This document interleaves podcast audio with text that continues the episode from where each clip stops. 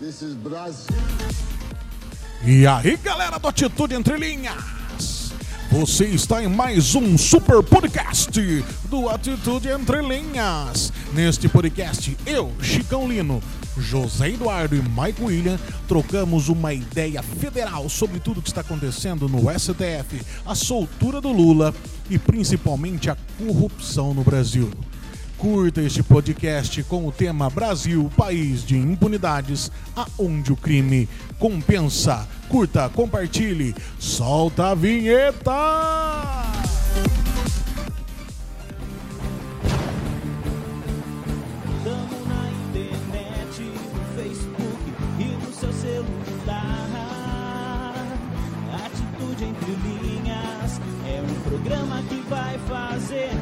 Você pirar. Atitude entre linhas, atitude entre linhas, atitude entre linhas. Atitude entre linhas. E aí, galera? Boa noite, jovens! E aí, Zé, boa noite. Tudo bem, irmão? Tudo jóia? Sejam bem-vindos a mais uma Atitude Entre Linhas. Hoje aqui num formato, num cenário diferente. Estamos sem o Andrezão aqui hoje conosco, mas Hoje eu sou tá o quebra top das galáxias. E aí, Maicon, como é que você tá? Boa noite. Mike William aí com a gente na área, comandando as câmeras, comandando o som. Ó, está muito... Estou muito bem, e Aê. vocês? Top 10 também. Top Quer mandar 10. um beijo aí já, Mike, pra essa boa noite que nós estamos dando pra galera? Mandar um beijo pra todo mundo aí, mandar um beijo pra Dani, Aê. mandar um beijo pra. Um abraço pra todo mundo aí que tá assistindo a gente. Chique 10, top. Isso aí. Galera, boa noite, você que tá com a gente. Quero mandar um salve aí pra galera que tá aqui com a gente, ó.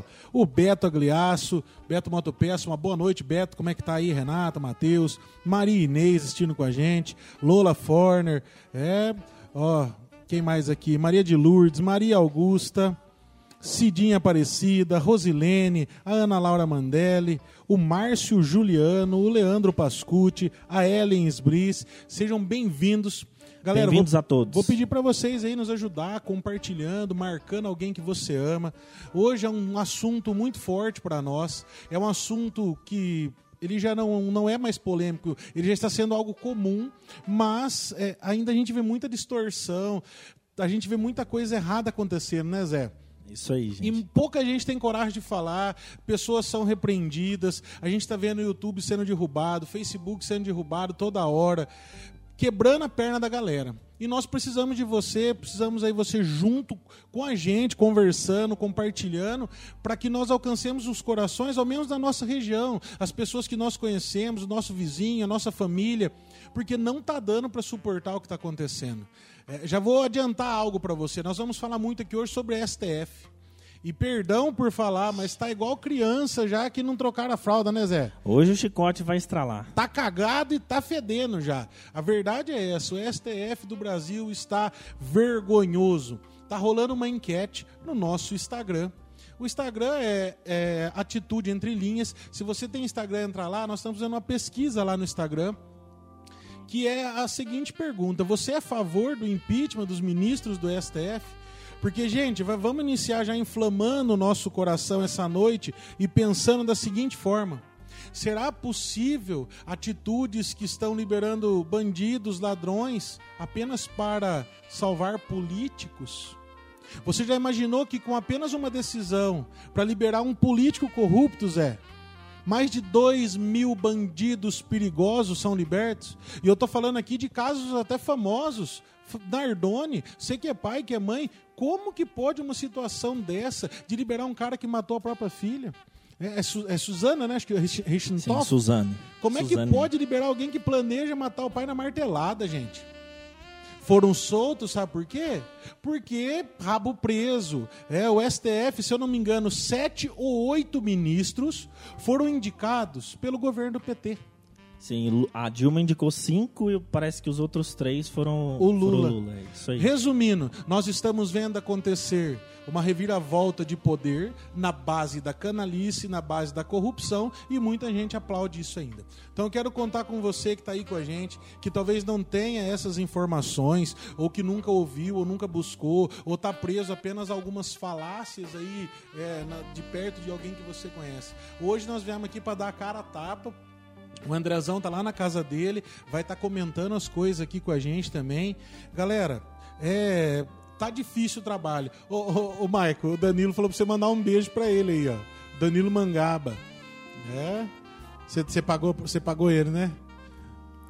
Pagar do quê? Você não comprou uma guitarra dele aí? Não, eu vendi meu violão, Ah, é. vocês fizeram troca-troca. Lógico. Foi uma troca de. Beijo pra Ô, você aí, Um Danilo. beijo, Danilo. Deus abençoe, hein? Ó, o Diego Pérez assistindo com a gente aí, o Júnior Faria, a Efa de Maria, a Beth Cachan. Um abraço pra galera aí, ó, Lindóia, Um abraço a Águas todos, Lindóia, galera. Serra Negra, Santo Antônio de Posse. A Ana Rosa Camargo Poleto, você conhece? Não. Ah, achei que era parente sua. Não, você é Poreto, né? Da Ana, né? É, pureta. É, a Verônica de Freitas assistindo com a gente. Um abraço, Verônica. Letícia Souza, o Fernando Silvério. Galera, Andrezão tá aí. André, já vai, vai comentando aí também da sua casa, Andrezão. O Andrezão que hoje não está aqui por motivo de saúde, não está bem, tá lá na casa dele de resguardo, lá com o nariz correndo, lá na casa dele. É, porque se for algo mais grave, não tem perigo pra ninguém, né, Zé? É, hoje não vai ter muita treta, infelizmente, mas. Ah, vai, né? Ele vai escrever nos comentários aí. É, ó. vai, fazer, vai tretando nos comentários aí, Andrezão. Ô, Selma, tudo jóia? Selma, um abraço, saudade de vocês aí em Campinas. Ó, que legal, galera de todos os lugares. Olha lá, paga eu, safado. o Danilo escreveu aí, ó. Ei, mancada. Ei. Ó, a Rafaela Novaes entrando aí escreveu assim: o STF cheio de mundos vendidos, todos com o rabo preso. Tudo safadão. Bia, boa noite, Bia, Paulinho, Heitor, um abraço pra vocês. Vamos dar início ao tema dessa noite, Zé. Vamos o lá. tema de hoje é. Brasil de impunidades. É, aonde o crime compensa. Chicão, mas não é. Como que eu posso dizer? É algo ruim falar isso, que o crime compensa? Zé, não tá parecendo? Tá, tá difícil. E assim, pra você que talvez esteja chegando agora, pra que a gente possa introduzir no, no tema. É importante que fique claro aqui no programa de hoje o seguinte: nós, como cristãos católicos que preservamos a tradição, que damos valor à, à moral cristã, a tudo os ensinamentos religiosos, a nossa doutrina, os dogmas católicos, nós precisamos falar sobre esse assunto. Porque é, a gente precisa fazer alguma coisa. Nós estamos diante de um país que o nosso maior tribunal, que é o Supremo Tribunal Federal, faz o que quer. Ele é a vítima, ele é o investigador, ele é o juiz. E assim, não tem fundamento legal nenhum em todas as decisões que estão sendo tomadas. Então, o que está acontecendo, Chicão? O pessoal está decidindo do jeito que eles querem, é o casuísmo deles, é a vontade deles que está prevalecendo. Os interesses pessoais do- dos integrantes da corte estão prevalecendo sobre a legislação, sobre a Constituição, sobre os, os direitos e garantias fundamentais previstos na nossa Constituição, que estão sendo totalmente desprezados. Eles estão rasgando a Constituição na nossa cara, fazendo o que eles bem entendem, que se dane o povo brasileiro. Até parecendo uma luta de poder. Eles querem mostrar que tem mais poder do que o próprio governo federal. É, eles tinham Sim, que pensar no povo, mas estão pensando só neles, né? Sem dúvida. Para quem está nos assistindo aí, o Zé é formado em Direito, então ele tem uma experiência também no que ele está falando, a partir do estudo, das formações que ele já viveu, mas também dos estudos atuais que nós vivemos. O Zé, o que me chama muita atenção é que esse STF, ele, como que eu posso dizer, ele está blindado. Porque tudo que envolve Sim, ele, eles não dúvida. podem ser investigados. Pouca gente sabe isso. Eles não podem ter um telefone grampeado, Zé. Como que você vai fazer? Como que você. complicado. ó, vou dar um exemplo pra você entender. Imagina que você tá aí na sua casa. Mas vai chegar um ladrão e esse ladrão é como se ele tivesse uma carteirinha. Que ele não pode ser preso, ele pode roubar a sua casa e se você tentar impedir, quem vai preso é você. É o que está acontecendo. E estão roubando a nossa casa maior, que é, é o nosso país. Estão tirando os nossos direitos. Nós vemos isso constantemente. Nós vemos o poder que foi dado a governadores e prefeitos, tirando todo o poder de, da- da- do governo federal assumir algo, principalmente nessa pandemia. Galera, vocês não têm noção tanto de desvio de dinheiro que está acontecendo. Governadores, prefeitos, é, é, vereadores municipais se envolvendo em compra de coisas. É, vamos dar um exemplo: se esse celular aqui custa 300 reais, lógico custa mais, mas um exemplo, custa 300 reais. Na pandemia, quando dá o poder ao governador, ele compra sem uma, uma, uma licitação prévia, ele compra algo de 300 reais por 5 mil. E aquilo é aprovado porque é em causa de, em causa de emergência, caso de emergência que fala, e ele é aprovado. Ou seja, der o poder para esvaziar os cofres. abre brecha para desvio de verba, né? Então é muito importante a gente tratar sobre o tema, porque assim nós nos preocupamos. O nosso programa ele, ele visa atingir as pessoas, é claro que também falando de Deus, mas nas entrelinhas. E assim, irmãos, para você que está nos assistindo, é importante a gente falar disso, porque nós nos preocupamos com o próximo. Nós estamos vendo um, um governo estadual, uma corte, os ministros, pessoas que estão são privilegiadas pelo sistema, que recebem altos salários, têm vários privilégios, que não estão pensando no, no país, não estão pensando na situação das pessoas que vivem, como por exemplo, o que eu me preocupo muito, que eu me coloco muito nos lugares das pessoas que são nos ambulantes, nos autônomos, nas pessoas que trabalham durante o dia para poder comer. Hoje o decreto, material de construção, para Sim. o material de construção de vender, quem vai parar? Toda a construção civil. Vai parar os engenheiros, vai parar os pedreiros, parar os tudo. serventes, vai parar o transporte, ou seja, os fretes desses materiais de construção. Existe um plano arquitetado. Para nós que já buscamos um pouco o estudo, falar assim, é tudo que a gente já aprendeu pelo menos eu há 15 anos, sobre a nova ordem mundial sendo implantada como uma bomba. Eu vou dar um exemplo aqui hoje que eu nunca vi ninguém falar. Procurei hoje no YouTube, de, sabe, fiquei horas procurando. Eu estava rezando meu terço, acabei de rezar, fui procurar, mas eu não achei nada falando sobre. Então tem algo inédito que você vai ouvir aqui no Atitude Entre Linhas, que foi um levantamento que eu fiz no dia de hoje. Você lembra do Anthrax? Lembra? Foi no ano de 2001. Aquela doença, né? Aquele pozinho branco. 2001. Quem é mais velho vai lembrar. Eu tinha 17 anos. Nós estávamos na escola, foi algo assustador. Na cidade de Nova Jersey, cerca de 8 a 10 envelopes, com esse pó branco que foi assustador no momento. O que chama atenção e por que que não tem tanto na mídia? É, talvez alguma outra pessoa possa ter falado, mas eu realmente não achei, não tem nenhum documentário sobre. No ano de 2002 a 2005 foi o ápice do uso de e-mail. Por quê? Por quê? Porque parou de enviar correspondência. Aí em 97 eu achei um documentário falando que o desejo na época da Microsoft, de algumas empresas, era que fosse é, difundido no mundo o e-mail. Qual a melhor forma de aumentar o envio de e-mails, é? Enviar uma doença. Vamos né? enviar uma doença pela carta. O povo vai ter medo de mandar carta e vai começar a buscar saber o que é e-mail, vai vender mais computador. Existe uma arquitetura por trás das coisas. Outra coisa que eu lembrei agora, que aconteceu recente agora, gente, o Biden, presidente. É muita coincidência, saiu um vírus na China. O médico da região lá de Wuhan, que descobriu, a médica que descobriu a doença, comunicou às autoridades, a médica sumiu, não se sabe o que aconteceu com essa médica. E aí, essa doença, a China permite, não, creio eu, eu acredito nisso, posso, posso estar enganado, mas creio eu que não tomou as providências necessárias, essa doença se espalhou pelo mundo todo. Aí o que, que acontece? Eleições presidenciais nos Estados Unidos 2020. Galera, eleições pelo correio. Fraude atrás de fraude. E aí o que acontece? Joe Biden é eleito presidente, que é aliado com a China.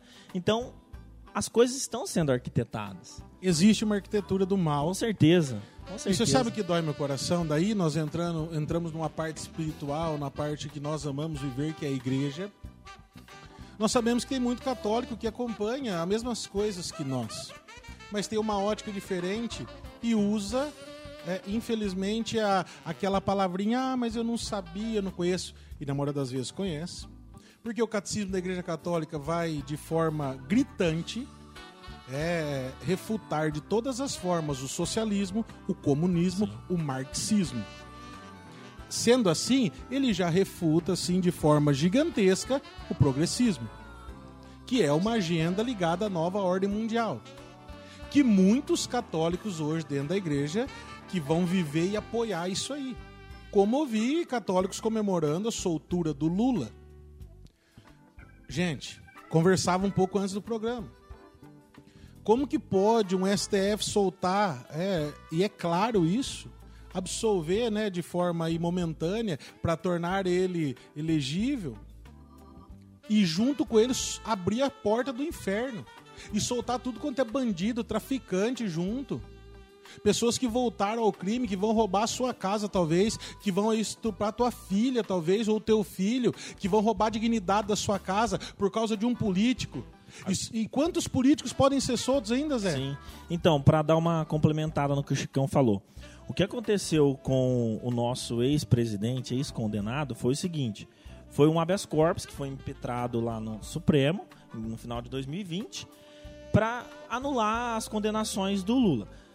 O que acontece? Essa decisão, ela a princípio não vai afetar os demais, os demais condenados, mas é um precedente que pode ser usado para desencadear a soltura de vários e vários outros condenados. O que aconteceu?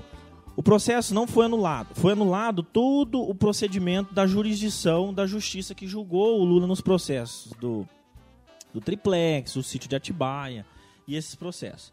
E o que acontece?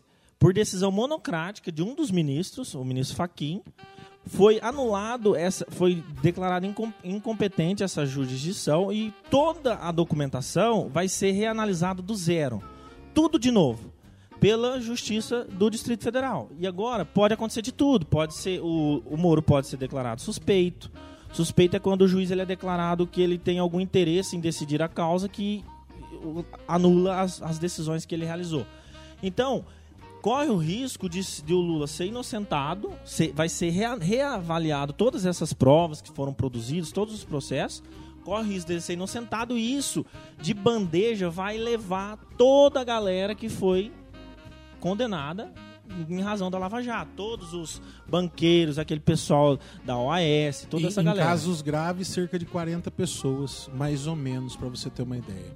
40 pessoas que já devolveram aí mais de 2 bilhões. Devolveram. Se devolveram é porque desviou ou roubou. Sim. Devolveram 2 bilhões. Desses 40 que eu tô citando, 20 pelo menos citam quem como líder de mensalão? Citam Quem? quem, Quem? como líder é dessa quadrilha? O senhor Luiz Inácio Lula da Silva, a qual tem gente dentro da igreja aplaudindo. Não sou eu que estou falando, eu não sei se sua memória é curta ou se você é tão jovem assim que não acompanhou alguns fatos. E não, eu não estou falando do que mídia apresentou, não, de leitura, de buscar ter esse conhecimento para não falar asneira para vocês.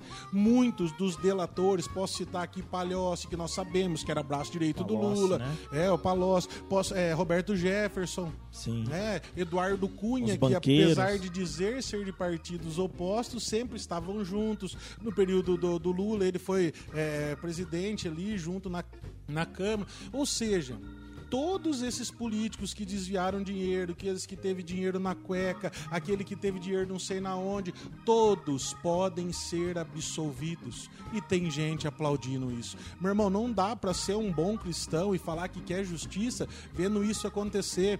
E eu quero ver você aí que é cheio de falar assim: "Ah, você fica falando de política, mas não tem coragem de ajudar ninguém". Vem falar aqui na minha cara. Graças a Deus, está indo para 10 anos que nós caminhamos aí buscando fazer pouquinho que seja. Mas nós nos desgastamos com pregações, evangelizações, sejam para moradores de rua, grupo de oração, grupo de jovens, lutamos por aquilo que é certo. Tem gente que fala assim: ah, a igreja vai lá, é, é, quer falar, condenar homossexuais. Meu irmão, olha bem no meu olho aqui e compreenda que na missão de rua, o que nós ajudamos de homossexuais não está escrito com alimentos, roupas, posto de saúde. Não, não estou falando para vanglória. Eu estou falando isso aí como argumento de que nós estamos cobrando algo que por direito nós fazemos e buscamos fazer o melhor, como nos ensina Santa Teresa d'Ávila, perdão, Santa Teresa, Madre Teresa de Calcutá. Ela sempre nos disse: faça o melhor que você puder, porque no final vai ser entre você e Deus. E é uma realidade, é entre nós e Deus, por isso buscamos fazer o melhor. Erramos, claro, somos pecadores, muito pecadores, mas estamos lutando para buscar o que é certo. E o que me deixa nervoso é ver que gente dentro da igreja ainda é capaz de defender um calhorda que nem o Lula. E eu não estou aqui só para falar de PT, não. Existe muitas impunidades no governo atual. Existem coisas que estão que caminham errado, que nós também não concordamos, mas existem coisas que são 100 mil vezes melhores, situações melhores. Mas muita gente não quer ver porque gosta de criticar. Vamos dar um exemplo simples aí, quando o atual presidente falou da vacina, é, que não tinha ainda um laudo de responsabilidade pelo fabricante. Ou seja, fica responsável quem comprar e tomar a vacina. E ele usou o seguinte termo: mas se essa pessoa toma e vira um jacaré, para quem não sabe, isso se chama figura de linguagem. Aí existe uns retardados, que é os mimizento, que anda com o povo feminista, esquerdista, que ama Che Guevara, que ama eh, Fidel Castro, e vai falar mal dessa frase. Não estou falando aqui do presidente em si ou do seu governo, mas da frase. Zoaram, fizeram meme, brincaram, blá blá blá blá blá blá, sabendo que é uma figura, figura de linguagem. Porque uma pessoa, na sua sã consciência, no mínimo de conhecimento que tem, sabe que uma pessoa não consegue virar um jacaré. Mas vão usar de tudo para tentar queimar o filme de alguém. Outra coisa que tem me incomodado, Zé, que eu vejo muitos movimentos que dizem ser defensores de minorias que fala assim, ah, eu defendo, é porque apoio não sei o que dos negros, não sei o que dos movimentos homossexuais. É, posso citar aqui um exemplo, talvez, aquele movimento que apoia os gordinhos. Aí tem gente que fica falando, falando que é a favor, não sei do que, mas daí muitas vezes o cara é gerente de vendas de cartão de crédito de um banco. E o cara Sim. depende do capitalismo, do giro Sim. do comércio livre para sobreviver e vender, para ganhar prêmios, fazer viagem em nome do banco. E fica criticando, falando que, que o governo é ruim. Só que não entendeu ainda que isso só é possível porque o atual governo ele permite isso. E futuramente pode ser que não tenhamos. A verdade é que hoje o socialismo no Brasil ele é muito arquitetado, principalmente o PT, ele é totalmente aparelhado. Talvez você não saiba, mas o PT hoje no Brasil tem mais de 5 mil funcionários. Pode entrar é, e buscar. O PT no Brasil todo tem 5 mil funcionários assalariados dentro de sindicatos, de prefeituras e tudo mais, ou seja, esparramados pelo Brasil, 5 mil pessoas assalariadas que arquitetam em todos os lugares. Sem contar vários comunistas que estão dentro de sala de aula. Não estou generalizando, tem os bons, mas estão dentro de sala de aula, de universidade, dentro de seminários, em tantos lugares, prejudicando aqueles que querem uma mudança. Ele é a maior força política hoje no Brasil organizada é o PT. É, os editoriais de revistas estão são, são comandados por eles, as, as instituições, as faculdades, a, a imprensa também, a maior parte da imprensa, sindicatos, como você disse, tudo isso. Ó, aqui, ó, o Evandro falou algo legal. O Padre Jonas já falava há muito tempo. É, e é uma realidade. Você que está assistindo aí com a gente, lembrando que está rolando uma enquete no nosso Instagram, perguntando se você é a favor. Nós vamos revelar no final aqui. Se você quiser participar, marca três nomes no nosso Instagram. Tem que seguir a página, marcar três nomes. Você vai ganhar uma caneca do Atitude Entre Linhas, uma caneca nova, muito top. Por sinal, você, eu creio que vocês vão amar a nova caneca da Atitude Entre Linhas. Nós vamos fazer um sorteio com os nomes que, que votarem, que compartilhar lá com três pessoas a página. Para ajudar a gente a alavancar também o projeto, o, o Atitude Entre Linhas, que eu tenho certeza que tem sido uma grande ferramenta. O Andrezão tá com a gente aí na live. Ele vai postar o link para vocês aí de algumas coisas que, que o senhor Lula aí, que é aplaudido por alguém, é, por algumas pessoas, tem feito.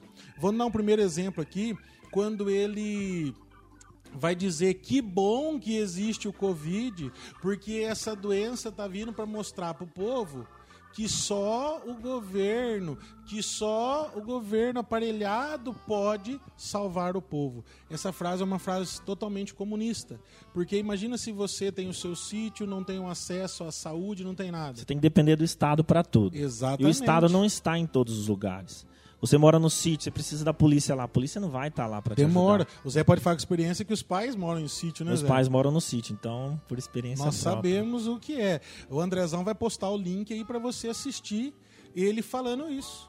Que, que bom, falando que legal o Covid, é que a natureza, que bom que a natureza mandou essa doença. Só que ele sabe muito bem que não foi a natureza que mandou. Ela pode ter mandado os princípios ativos, mas quem montou o vírus, nós sabemos bem. E a bandeira é vermelha, infelizmente. Né? E para que vá refrescando a nossa memória também, Andrezão, se você conseguir aí, conseguir ir publicando também os links, eu lembrei de um caso, Chicão, uma live recente que deve ter na internet, não sei se foi removido, do Lula falando que ele já tá velho demais, que ele já tá cansado demais, que ele não vai enganar o povo mais uma vez. Então tem um vidinho curto dele falando isso, meio que falando que realmente enganou o povo. Um outro vídeo interessante que tem também na internet, eu me recordei aqui, foi um caso que é um pouco mais antigo. Eu não sei se foi em São Paulo, mas tem fácil para achar pra gente assistir também. Foi um caso de um gari que achou 25 mil reais numa lixeira. E ele procurou o dono para devolver o valor. E inclusive o presidente, Lula na época, era o então presidente da República, o convidou. Ele foi até a, o Palácio do Planalto, não sei se é o Palácio do Planalto ou da Alvorada, onde o Lula fica, na, o presidente fica, né, residência do presidencial. Foi lá e tudo, e, na, e durante essa conversa com o presidente, o presidente meio que falando para ele assim: Ô, pô, mas você podia, você podia pegar pra você, né, companheiro? Achado não é roubado. Tipo assim, meio que falando pra ele que se fosse ele não devolver, dando a Falta de entender caráter. se, que se fosse ele não devolveria o dinheiro, sabe? Uma coisa assim que, que seria louvável. Ele deveria receber um prêmio, esse gari, de, de ser honesto e devolver 25 mil reais, porque a tentação ela é grande, infelizmente. Como que chama a lei de Gerson mesmo no Brasil? a lei do Gerson? Você lembra ela? Como é que A lei é? do Ger- hum, não lembro. O que eu sei mais ou menos do Gerson, eu, eu vim pra cá em 2010, né? Então o que eu sei do Gerson é aquela pessoa que só pensa em passar os outros pra trás. Exatamente essa aí. Essa é a lei do É, Gerson? Essa é a lei do PT também, né? A lei do comunismo. Porque a ideia é eles se encherem de poder e o restante que se lasque. Galera, continuando aí, Andrezão, vai mandando os links aí pra gente. Mais uma fala do senhor Luiz Inácio Lula da Silva para refrescar sua memória, você que tá chegando agora aí. É ele que vai, co- como o Zé disse aí já, é, tantas colocações que, que são feitas, mas ele já teve frases homofóbicas, é, xingando o Rio Grande do Sul, é, já, já fez tanta coisa, frases feministas aí, é, feministas não, machistas, né? Sim, sim. Falando das Nossa, mulheres vale do partido do. PT, não dá nem pra falar aqui. Eu não tenho coragem de falar o palavrão que ele falou. Tanta, o Mike falou que fala se precisar. Tanta coisa que esse cara já fez, mas a gente não vê falar. Por quê? Porque o PT ele é arquitetado. Ele está ali montado de uma forma que hoje a, a turma que segue, vamos lá, me, me incomoda muito. Por que, que os artistas amam o governo do PT? Por causa da lei Rouanet. Exatamente. A Lei Rouanet liberava dinheiro para eles a todo custo. E eu quero falar para você, que é um cara top que tá nos assistindo. Você já precisou de encanador já, Zé? Já, Já precisou. De médico? também. Já, precisou também? Sim. E ajudaram alguma coisa? Precisou de mecânico? Já, opa. Padeiro? Sim, sem já dúvida. precisou. Restaurante? Já precisou de um restaurante? Já, De um garçom? Com certeza. Você já precisou de um artista na sua vida? Artista? Não é algo interessante? Você já Oh. precisou de um artista na sua vida? Gente, vamos ser Assim, a gente sinceros. aprecia a arte, a música. Exatamente. A música boa, mas não que isso vai interferir na nossa Cultura. vida. né, no Mas vamos dia dia. voltar um tempo. Sim. Roberto Carlos fez sucesso sem Lei Rouanet. Sim. Hã? Televisão, cinema. Você conhece Amásio Mazarop? Pans Filme do Brasil, na minha opinião, um dos maiores cineastas brasileiros, produtor, artista. Mazarop não precisou de dinheiro do governo. Vamos deixar o pessoal inteirado do assunto. Gente, a Lei Rouanet em si, ela não é ruim. O problema é a corrupção que existe na instituição responsável pela liberação da verba. O que acontece? A Lei Rouanet é um incentivo para os novos artistas, é um incentivo em money, em dinheiro, para esses artistas novos que não têm recursos para fazer o show deles. É um incentivo cultural para que eles possam é, divulgar o show, para que eles possam estruturar os shows, os shows deles para poder subir, alavancar na vida. É como se fosse um incentivo fiscal para o empreendedor. Sim. Só que o que estava acontecendo? Somente os artistas consagrados, que já têm muito dinheiro, É que houve estavam sendo beneficiados com essa lei, Rouanet. Porque houve uma brecha onde produtores puderam utilizar da Lei Rouanet. Corrupção aí. Aí o que acontece? Ia ter um show lá da Daniela Mercury. 90 mil o show. Superfaturava para 300 mil, porque tem palco, tem som, tem não sei o quê. Aí ia mais 200 para não sei Não, o e quê. ela pedia verba para poder estruturar o show dela, sendo que ela já tem E dinheiro aí, quem tá isso. começando tem que fazer o quê? Cantar Não- no barzinho. não tem que como. cantar na pizzaria, gastar dinheiro do bolso, vender o CD A barato. lei Rouanet era só para elite artística. Exatamente. Mandar um abraço pro Celso Furigo que tá entrando aí, ó. O Celso é um também que odeia corrupção. Celso, estamos aqui falando de STF, falando aí do Lula que soltaram esse ladrão, fiada mãe novamente. Vai cair a É, live, irmão. Que caia, nós volta, nós põe de novo se precisar. O Celso, eu gosto dele que ele também solta umas verdades direto aí no. É, no. Deus queira que não caia a live. É, ele Amém. coloca no Facebook direto, Celso. Estamos aqui indignados, Celso, com o STF. Tá rolando lá enquete no Instagram, como eu falei. Gente, vamos votar. Você é a favor do impeachment aí do, do- dos ministros do STF? Do jeito que tá, não dá. Os caras tá com o rabo preso. Todos eles estão morrendo de medo de alguma coisa. Quem bota medo nos outros? Quem faz coisa errada. Então, se os caras têm o poder de fazer os caras ficar com medo, é porque tá muito com o rabo preso. É difícil, né, Zé, eu indicar você lá para ser o gerente da minha firma. Aí eu sou, vamos supor, o patrão, você é o gerente. Aí você descobre que eu tenho cinco amantes. Aí você chega para mim, gerente da firma, e fala, ó, tô sabendo que você tem cinco amantes aí. Vamos quero fazer um bem aum- bolado. É, se para mim ficar quieto, eu preciso de um aumento, de um carro. Vai prendendo o rabo um com o outro. Quando vê, tá essa porcaria que nós estamos. Um preso no rabo do outro, literalmente. O Zé falou da Lei Rouanet, e infelizmente também, quando é dado para aqueles que estão começando, incentiva muitas vezes o que aconteceu do, do Queer Museu, do Queer Teatro, da teoria do estranho. Você deve lembrar aí que há um tempo atrás, homem, um homem nu é, na frente de crianças ali e permitindo ser tocado. Foi um Ou- evento beneficente patrocinado pelo Santander, Você imagina? Um museu. Outro detalhe, aquele, aquela obra dentro de uma universidade onde várias pessoas ficaram nus, formando um círculo e colocando o dedo no ânus um do outro, falando que isso é arte. E o governo financiando esse tipo de coisa. Gente, não dá para suportar mais. Nós estamos no STF que solta bandido, que. Olha, va- vamos começar a falar assim do nosso dia a dia.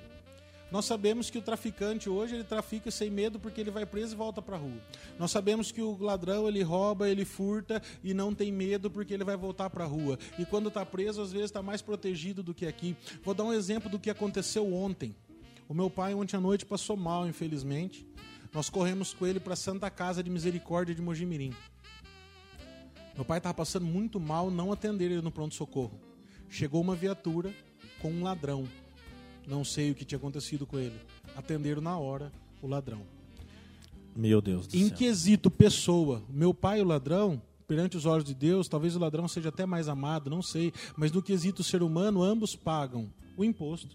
Ambos estavam em estado têm de emergência. Ambos Ambos tinham um direito de ser atendido pelo pronto-socorro. Mas deve haver, então não vou falar como leigo aqui, alguma é, colocação Determinação entre a prefeitura, municipal. Exatamente. Entre a prefeitura e a Santa Casa, que acidentes ou casos envolvendo a polícia sejam atendidos na Santa Casa. Até aí, beleza, eu compreendo. Mas chama atenção que o cidadão de bem não tem vez e voz, enquanto nós sabemos que um ladrão dá um gasto absurdo. O STF ele tem aberto canaletas de todas as formas, brechas em todas as leis para beneficiar quem eles desejam. Zé, você aí enquanto advogado que conhece um É, pouco, não só- é, não exerce eu não, a profissão, Eu não exerço, é, só pra mas ficar formado, claro. formado em direito. Enquanto uma pessoa que conhece, olha lá, o, o Celso escreveu aqui, tudo bandido esses vagabundos. é isso aí, Celso, e é mesmo. É, nós temos que fazer uma churrasqueira bem grande na Furiga Inox, tacar fogo nesse povo. Ave Maria. Com o conhecimento que você tem em direito, é, perante a Constituição, que se for ver é uma ótima Constituição, mas tudo que foi sendo mutado abriram brechas gigantescas. No seu olhar de quem tem um conhecimento de direito, o que você acredita que seria cabível hoje? Ou que pudesse acontecer, ou você vai falar assim, não, acho que eu não tenho mais como voltar para trás, só se cair uma bomba. O que poderia acontecer para haver uma melhora real, não só no STF, mas em todo o poder judiciário brasileiro? Porque, vamos, vamos ser sinceros, tá muita impunidade. É muito bandido sendo solto. Nós estamos presos nas nossas casas e os bandidos andando pra rua. É, primeiramente, a, a nossa Constituição ela é essencialmente já socialista. Ela em- tem muitos direitos e, em- em decorrência desses muitos direitos, geram muitas obrigações. E assim, o nosso, a nossa corte hoje tá, tá complicado, porque assim, essa decisão específica, esse caso específico do nosso tema hoje, o, a impunidade, foi uma decisão monocrática. O ministro Faquim, ele que decidiu sozinho em em- em- a ação foi, um, foi impetrado um habeas corpus em dezembro, como eu disse, e ele concedeu esse habeas corpus ao paciente, que foi o Lula. E aí decorreu todas as. vai ser julgado tudo novamente. E aí o que acontece? É, são decisões que estão sendo tomadas, não só essa, mas de uma forma geral, que vem acontecendo, que todos nós temos acompanhado. Graças a Deus, o povo brasileiro ele tem participado mais, ele tem acompanhado de perto a política hoje, que eles estão julgando, estão decidindo de acordo com os interesses deles. Não está tendo mais fundamentação jurídica, fundamentação legal. Está tendo mais fundamentação casuística, é o ativismo judicial.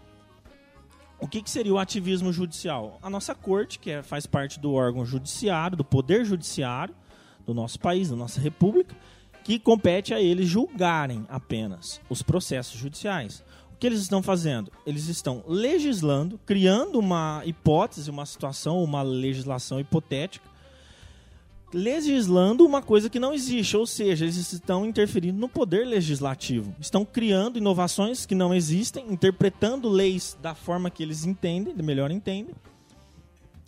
Tudo isso é uma aberração jurídica, porque está totalmente contra o, o- a, a nossa, os princípios constitucionais, totalmente contra os direitos e garantias constitucionais da nossa Constituição. Ou seja, é uma aberração, é uma aberração. E o, o que, o que fazer? O que nós podemos fazer, gente? E eu, eu creio que é possível é, impeachment os ministros, só que tem que passar pelo, pelo Congresso Nacional. Tem que, ser Tem que ter pressão do povo Senado, também, né, isso. Zé? E tem que ser feito pelo Senado Federal. Só que aí o que acontece? O Senado Federal, muitos dos senadores, boa parte deles, também são investigados. E ali é um toma lá da cá, meio que um protege o outro. Infelizmente, existem pessoas que, que não que têm rabo preso, como o Chicão disse. E eu creio que ser difícil o Senado Federal conceder o impeachment de algum ministro da, da corte. Então, é, uma, é um beco sem saída. E assim, a gente, nós devemos nos manifestar, nós devemos. Não devemos ficar silente, porque tem um ditado que fala, né, que pro mal vencer basta que o bem não faça nada. Então, assim, não é fazendo apologia a nada, mas assim, irmãos, constitucionalmente falando, você só pode ser é, o lockdown, ele só é previsto na Constituição em caso de estado de sítio, determinado pelo presidente da República e aprovado pelo Congresso Nacional.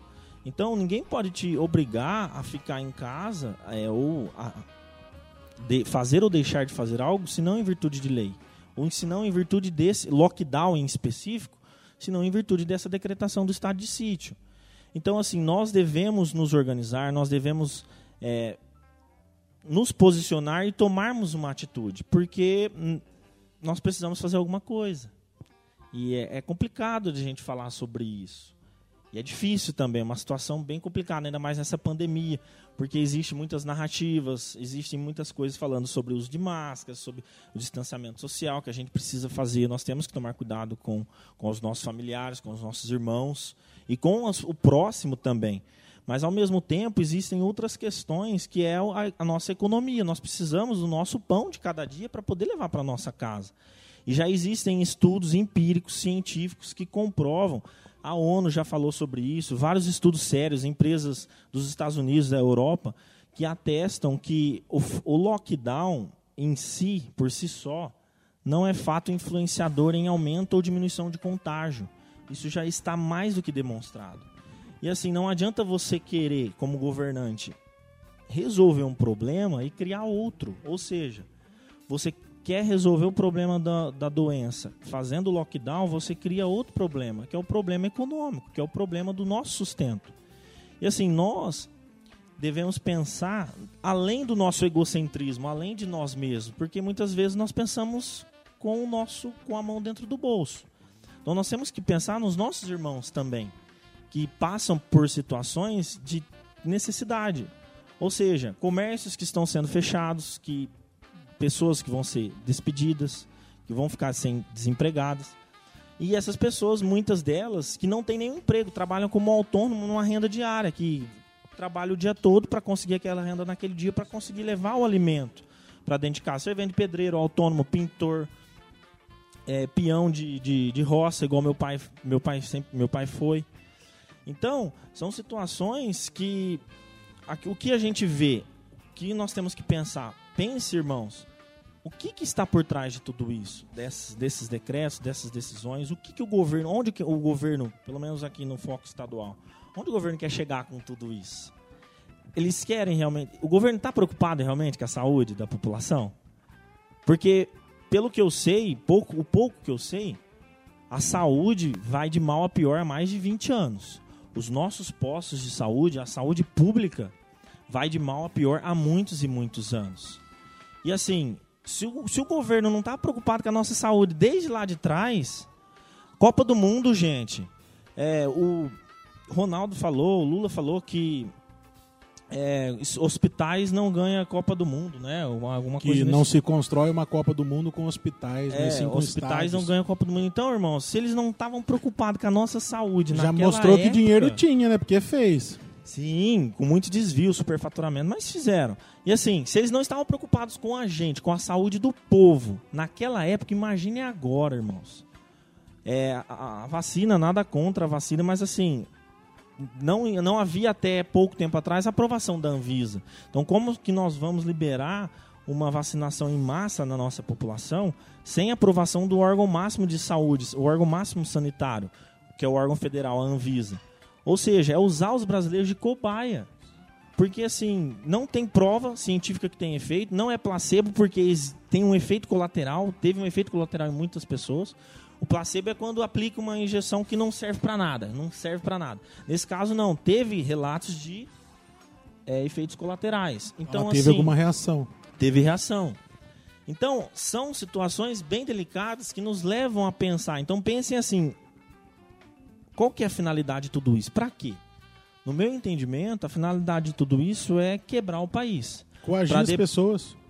Coagir as pessoas, intimidar, como nossa Corte Suprema está fazendo. Vamos, vamos fazer assim para as pessoas entenderem. Ó, vou te dar um exemplo. Eu e o Zé trabalhamos juntos numa empresa e em um determinado momento a- o chefe chega e fala: é, tá tantos milhões de desempregado, a firma tá ruim, eu tenho que baixar o salário de vocês para 300 reais.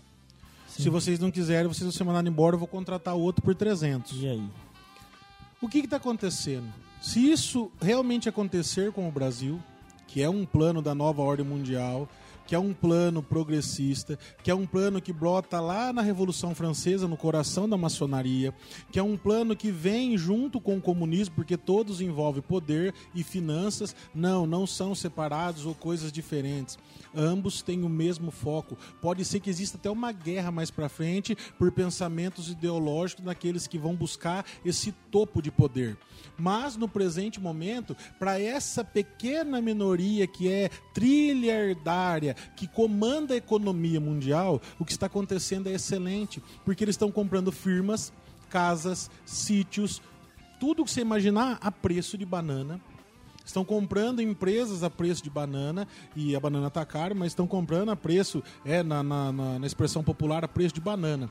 Isso aí é um projeto que nós vemos algo satânico e sabemos que é possível acontecer, porque do mesmo exemplo que eu dei da empresa, estão fazendo conosco. O que, que vai acontecer comigo que o Zé quer funcionar? Nós vamos ter medo. Um povo coagido vai aceitar aquilo que tiver, e isso é um regime é, comunista, porque se eu te der comida, você vai comer, se eu te der a casa, você vai morar. Se eu permitir que você tenha um filho, você só vai ter um filho. Se eu permitir que você corte o cabelo só de um jeito, você vai cortar. Você sabe quem vão ser os primeiros a ser aí podados com isso que eu tô falando?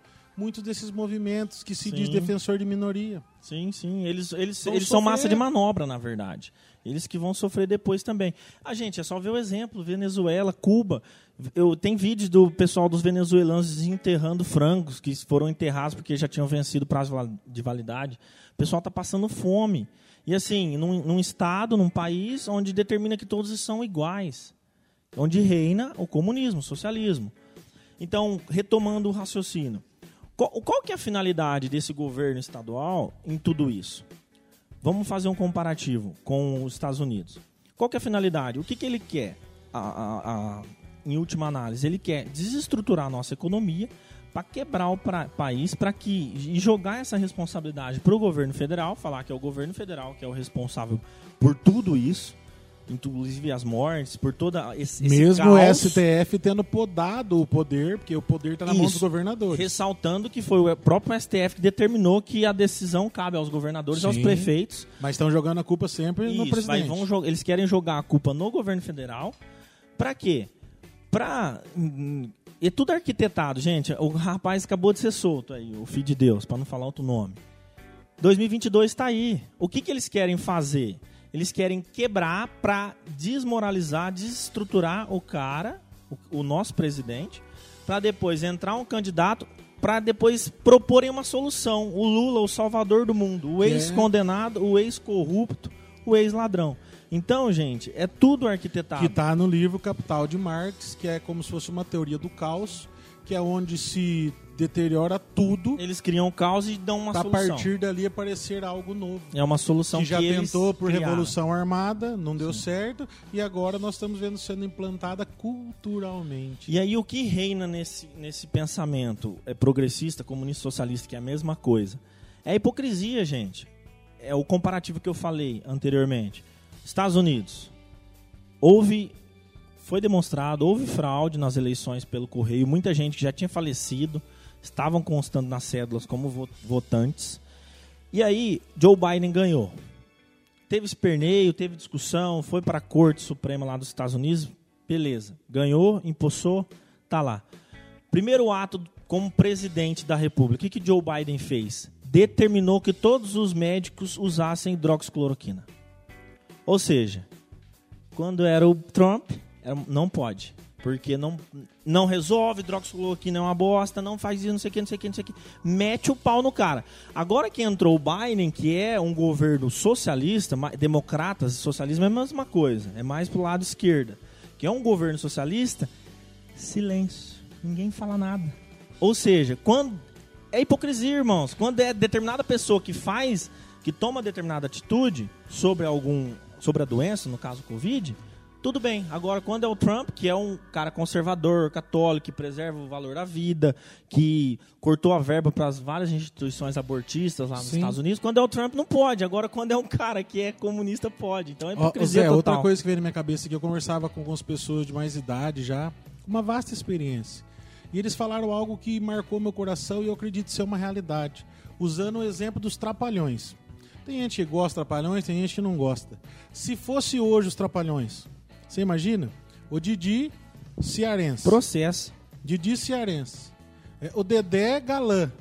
Mussum negro, Zacarias fama de homossexual. Hoje não pode. Pra não falar, mas na época era, vou usar aqui a expressão, falando do personagem Zaca- Zacarias já falecido, que era tratado como afeminado nos trapalhões. O que, que nós vimos acontecer nos governos eh, comunistas que passaram pelo Brasil aí? Enquanto presidente Lula e Dilma, eu vou falar sem medo algum, que eu quero que se lasque. Ele começou a colocar o negro contra o branco. O branco Sim, contra dividir o negro. para conquistar. Começou a colocar o homossexual contra o hétero. Começou a colocar a mulher contra o homem, o homem contra a mulher. Mas qual sempre foi o foco? Que a própria Manuela Dávila um dia disse, né? Vamos criar o nosso comunismo. A, a- que foi prefeita de São Paulo, a Marta Suplicy, o próprio Eduardo Suplicy, maconheiro, falando que é, a ideia deles, quando eles racham alguém, mas eles queriam ser o ponto de unidade. Nós rachamos a sociedade, fizemos grupos de minorias, mas nós somos o Lula, o filho do Brasil, ele é o ponto de unidade. O que acontece com isso? Ele vai se tornando um rei, como se fosse ali a, a salvação. E o único, parece que o único ponto de unidade que existiria era o presidente nesse caso. Que é exatamente o que o Zé colocou, uma hipocrisia. Porque esse mesmo presidente que eu estou citando ofendeu mulheres, ofendeu negros, quando ele mesmo disse, falando assim, que foi ele que permitiu que os índios andassem de avião, foi ele que permitiu que os negros andassem de avião. Maico, queria falar com você um pouco aí, ó. O Maico tá aqui. Vou falar com todo amor e carinho. O Maico é Pode negro, falar. o Maico é gordo. é? Não é, Maico? Coloca Toda você na tela. aí. do mundo. É o, homem- é o Coloca aí. fofinho do, do programa. Preciso fazer essa pergunta Tô diretamente pra você. Hum. Você acha que você andar de avião um dia é mérito seu ou foi por causa do Lula? Eu acho que foi mérito meu, né? Você trabalhou pra comprar passagem? Lógico, E quando você vê uma pessoa falar isso, aí, incomoda, não incomoda? lógico que incomoda. Esse é o desejo do comunismo. Ganhar os méritos por tudo que acontece com a sociedade, tirando o quê? A meritocracia, tirando a capacidade de que você cresça. Sabe você aí que está nascendo aí para a sua caminhada agora, sonhando em ter uma empresa? Se nós vivermos uma, um governo comunista, como já está sendo implantado aí há anos, dificilmente você vai ser um patrão. Dificilmente você vai ter algo para crescer na sua vida. Não vai, porque não tem propriedade privada. Não tem como. E nós não estamos brincando ou falando da boca para fora, não, meu irmão. Existe aí o Foro de São Paulo, tanto que o Andrezão acho que já postou aqui, ó. O, André, o Andrezão deve ter postado aí o Lula agradecendo o Foro de São Paulo, porque tinha uns, idiotas que acham que não existe o Foro de São Paulo. É, o Boulos aí, que é considerado a menina dos olhos do Foro de São Paulo hoje, por ser jovem e brigar. Entra aí nos links que o Andrezão mandou, assistam vocês mesmo, tirem suas conclusões, não fique talvez no que o que o Zé tá falando apenas. E só para dar um exemplo assim do que você está falando, Chicão. Todos somos iguais, nós temos o mesmo salário. No exemplo aqui, eu sou médico, o Chicão também, mesmo ramo, somos cardiologistas. Recebemos o mesmo salário. Só que ao contrário de mim, o Chicão estuda, e eu não. Um exemplo. E o Chicão se mata e rala, estuda e faz especialização, vai e pesquisa científica e ele é top. E eu sou médico comum. E sou é cardiologista, vagabundo. só que sou médico comum. Só que pela, pelo entendimento, pelo governo socialista, nós temos que receber o mesmo salário. O que, que o Chicão vai fazer? Eu não vou mais estudar, porque eu ganho a mesma coisa que ele, que não faz bosta nenhuma, não estuda nada. Por que, que eu vou me. Por que, que eu vou me preocupar em estudar, sendo que eu não vou ter méritos, não vou receber recompensa pelo meu esforço, pelo meu merecimento? Então, esse é o, é o comunismo. Isso é. E todos são iguais. É porque não existe. O que deve prevalecer é a mer- meritocracia. Porque você, meu irmão e minha irmã, você é imagem e semelhança de Deus. Você é único. Você não é igual a ninguém. Não tem como ser igual. Pode ser muito parecido fisicamente, mas a sua Lem- alma é única. A sua consciência é única. Lembrando que tem prefeitos aí que são declarados socialistas, que são exatamente como o Zé descreveu. É, tanto faz quanto fez. E são muito hipócritas, por sinal. Eu vejo aí prefeitos que falam que vão investir na saúde, mas a primeira coisa que faz né, no primeiro dia de mandato é falar que vai construir um novo passo municipal. Não vou citar nomes aqui, mas o que tem de gente é, se preocupando consigo mesmo ou com o que vai deixar de legado é impressionante. Recentemente eu pensava nisso. Será que quando eu morrer, Zé, ou você, vou fazer uma pergunta, quando você morrer, e eu vou explanar o meu pensamento, diante de tudo que está acontecendo, você quer que as pessoas olhem para você e falem assim, nossa, olha esse cara aí, ó. Ô, ele construiu uma casona, ou ele tinha um carrão, ou ele não sei o quê. Ou será que é muito mais gostoso para a família ouvir a pessoa falar assim, nossa, esse cara me ajudou tanto a hora que eu precisei. Ou esse Sim, cara aqui conversou comigo e me deu conselhos. Ou esse cara aqui, ó, a hora que eu tava lá no chão, lá ele veio e falou palavras para mim, apresentou Deus para mim. O comunismo ele vai te dar o que é essencial apenas para você viver de bens materiais, vai sugar a sua alma. Eu brinco que é como se fosse o dementador lá do filme, acho que é no Harry Potter que tem, que ele surge e suga a alma do caboclo. É, pelo comunismo você vai ficar totalmente dependendo do Estado. Você não pode fazer nada. Sem, o Estado tem interferência total na sua vida. É, um exemplo, China, Coreia do Norte. Gente, o trabalhador chinês, por que, que todas as empresas estão lá? Porque lá é trabalho análogo ao escravo. O chinês trabalha 15 horas por dia, recebe uma micharia. Ou tem milhares e milhares de pessoas que fazem parte do poder público chinês. É um chinês fiscalizando o outro. Então você é fiscalizado sua internet, tudo, você não tem acesso a nada. Eles mudam tudo, direito autoral lá não existe. Você não vai ver Sony lá, você vai ver outro nome. Polystation, não existe PlayStation lá, existe Polystation. É, então eles trocam tudo o nome, não tem. É, é- é- é- é impressionante. O Zé, vamos aproveitar esse momento aí que a galera tá, tá, tá com a gente. Meu irmão, minha irmã que tá assistindo aí com a gente, bastante gente, graças a Deus. Manda aí sua opinião sobre o STF, sobre a soltura do Lula, eh, a realidade que você anda vendo. Nós vamos ler alguns comentários. Agora de pouco aqui o Evandro mandou um comentário muito legal, lembrando da frase eh, da seguinte forma: Vocês querem então vou reconhecer esse sindicato como partido dos trabalhadores, mas não esqueçam que um dia esse partido chegará ao poder e lá estando tudo fará para instituir o comunismo. Nesse dia vocês vão querer tirá-lo de lá e para tirá-lo de lá a, a custo de muito sangue brasileiro. É, é, é uma realidade que nós vemos hoje. É. Galera, vocês que estão aí nos acompanhando, mande inscritos, mande manda manda perguntas se quiser. Lembrando que está rolando lá no Instagram a enquete se você é a favor do impeachment dos ministros do STF.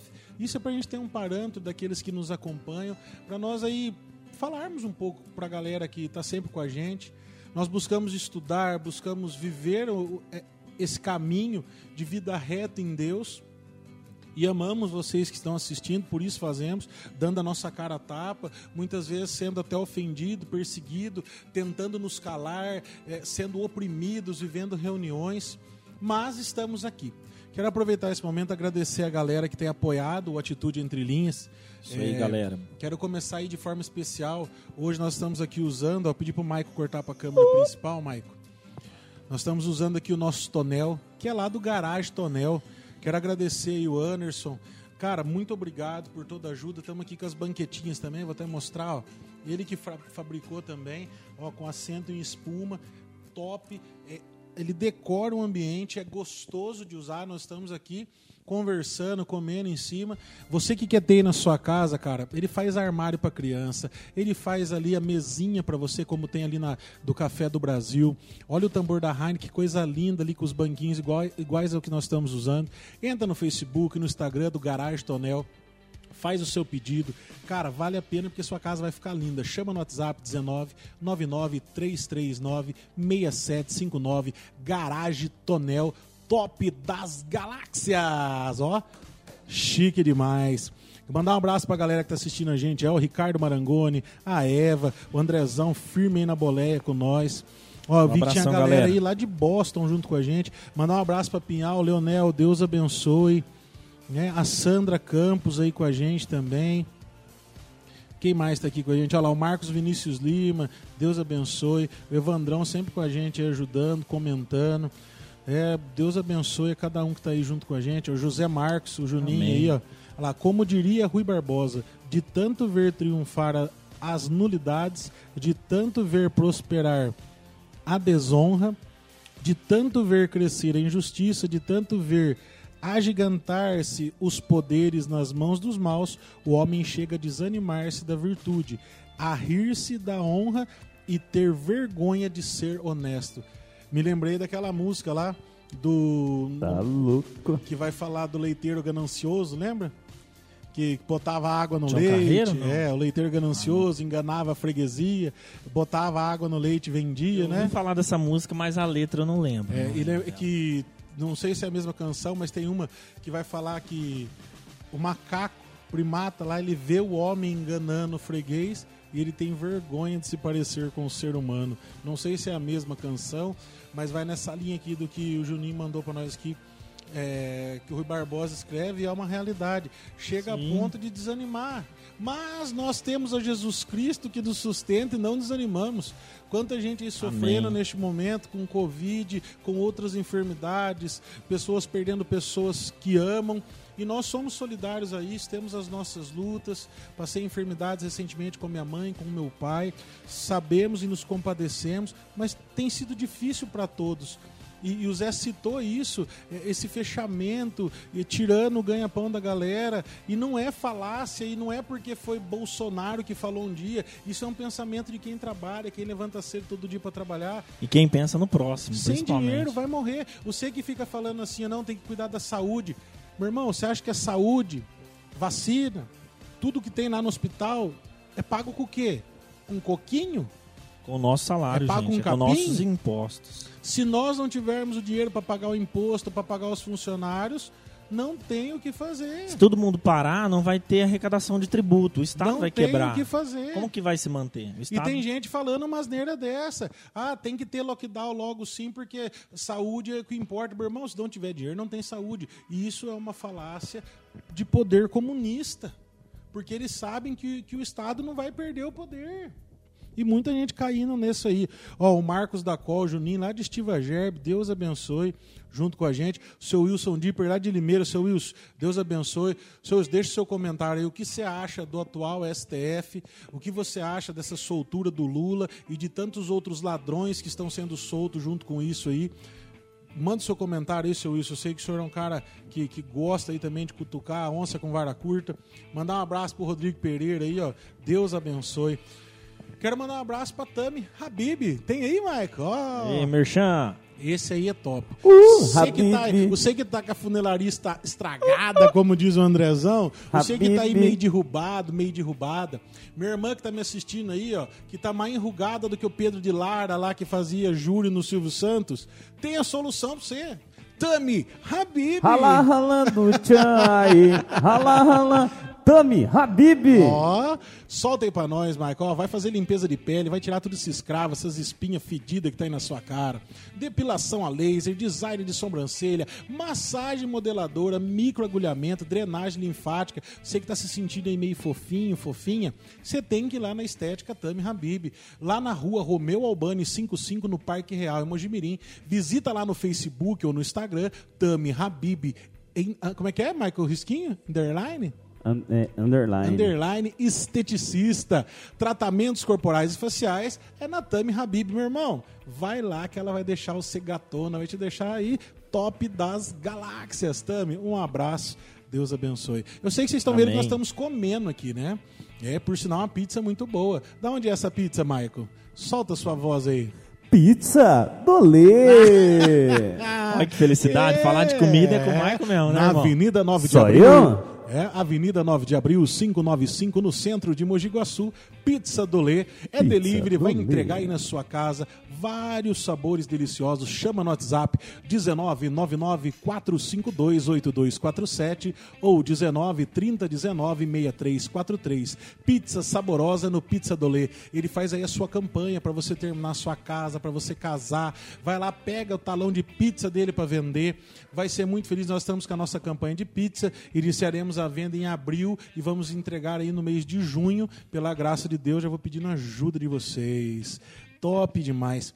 Aí, ó, o Edinho entrando aí agora. Edinho, um abraço. Fio, você não chega tarde, você manda, você chega a hora que você quiser. Manda um abraço pro Vardemar aí, ô coxinha gostosa do bar do Vardemar. Direto eu tô lá picando cartão. Vamos voltar lá pro nosso tema. É. Michael William, quero saber da sua opinião agora. Você não falou nada hoje ainda. Você que é o tarja preta aqui do Atitude Entre Linhas. Você que bota terror. Maico, corta pra sua câmera. É? Fala aí. Qual é a sua opinião, Maico?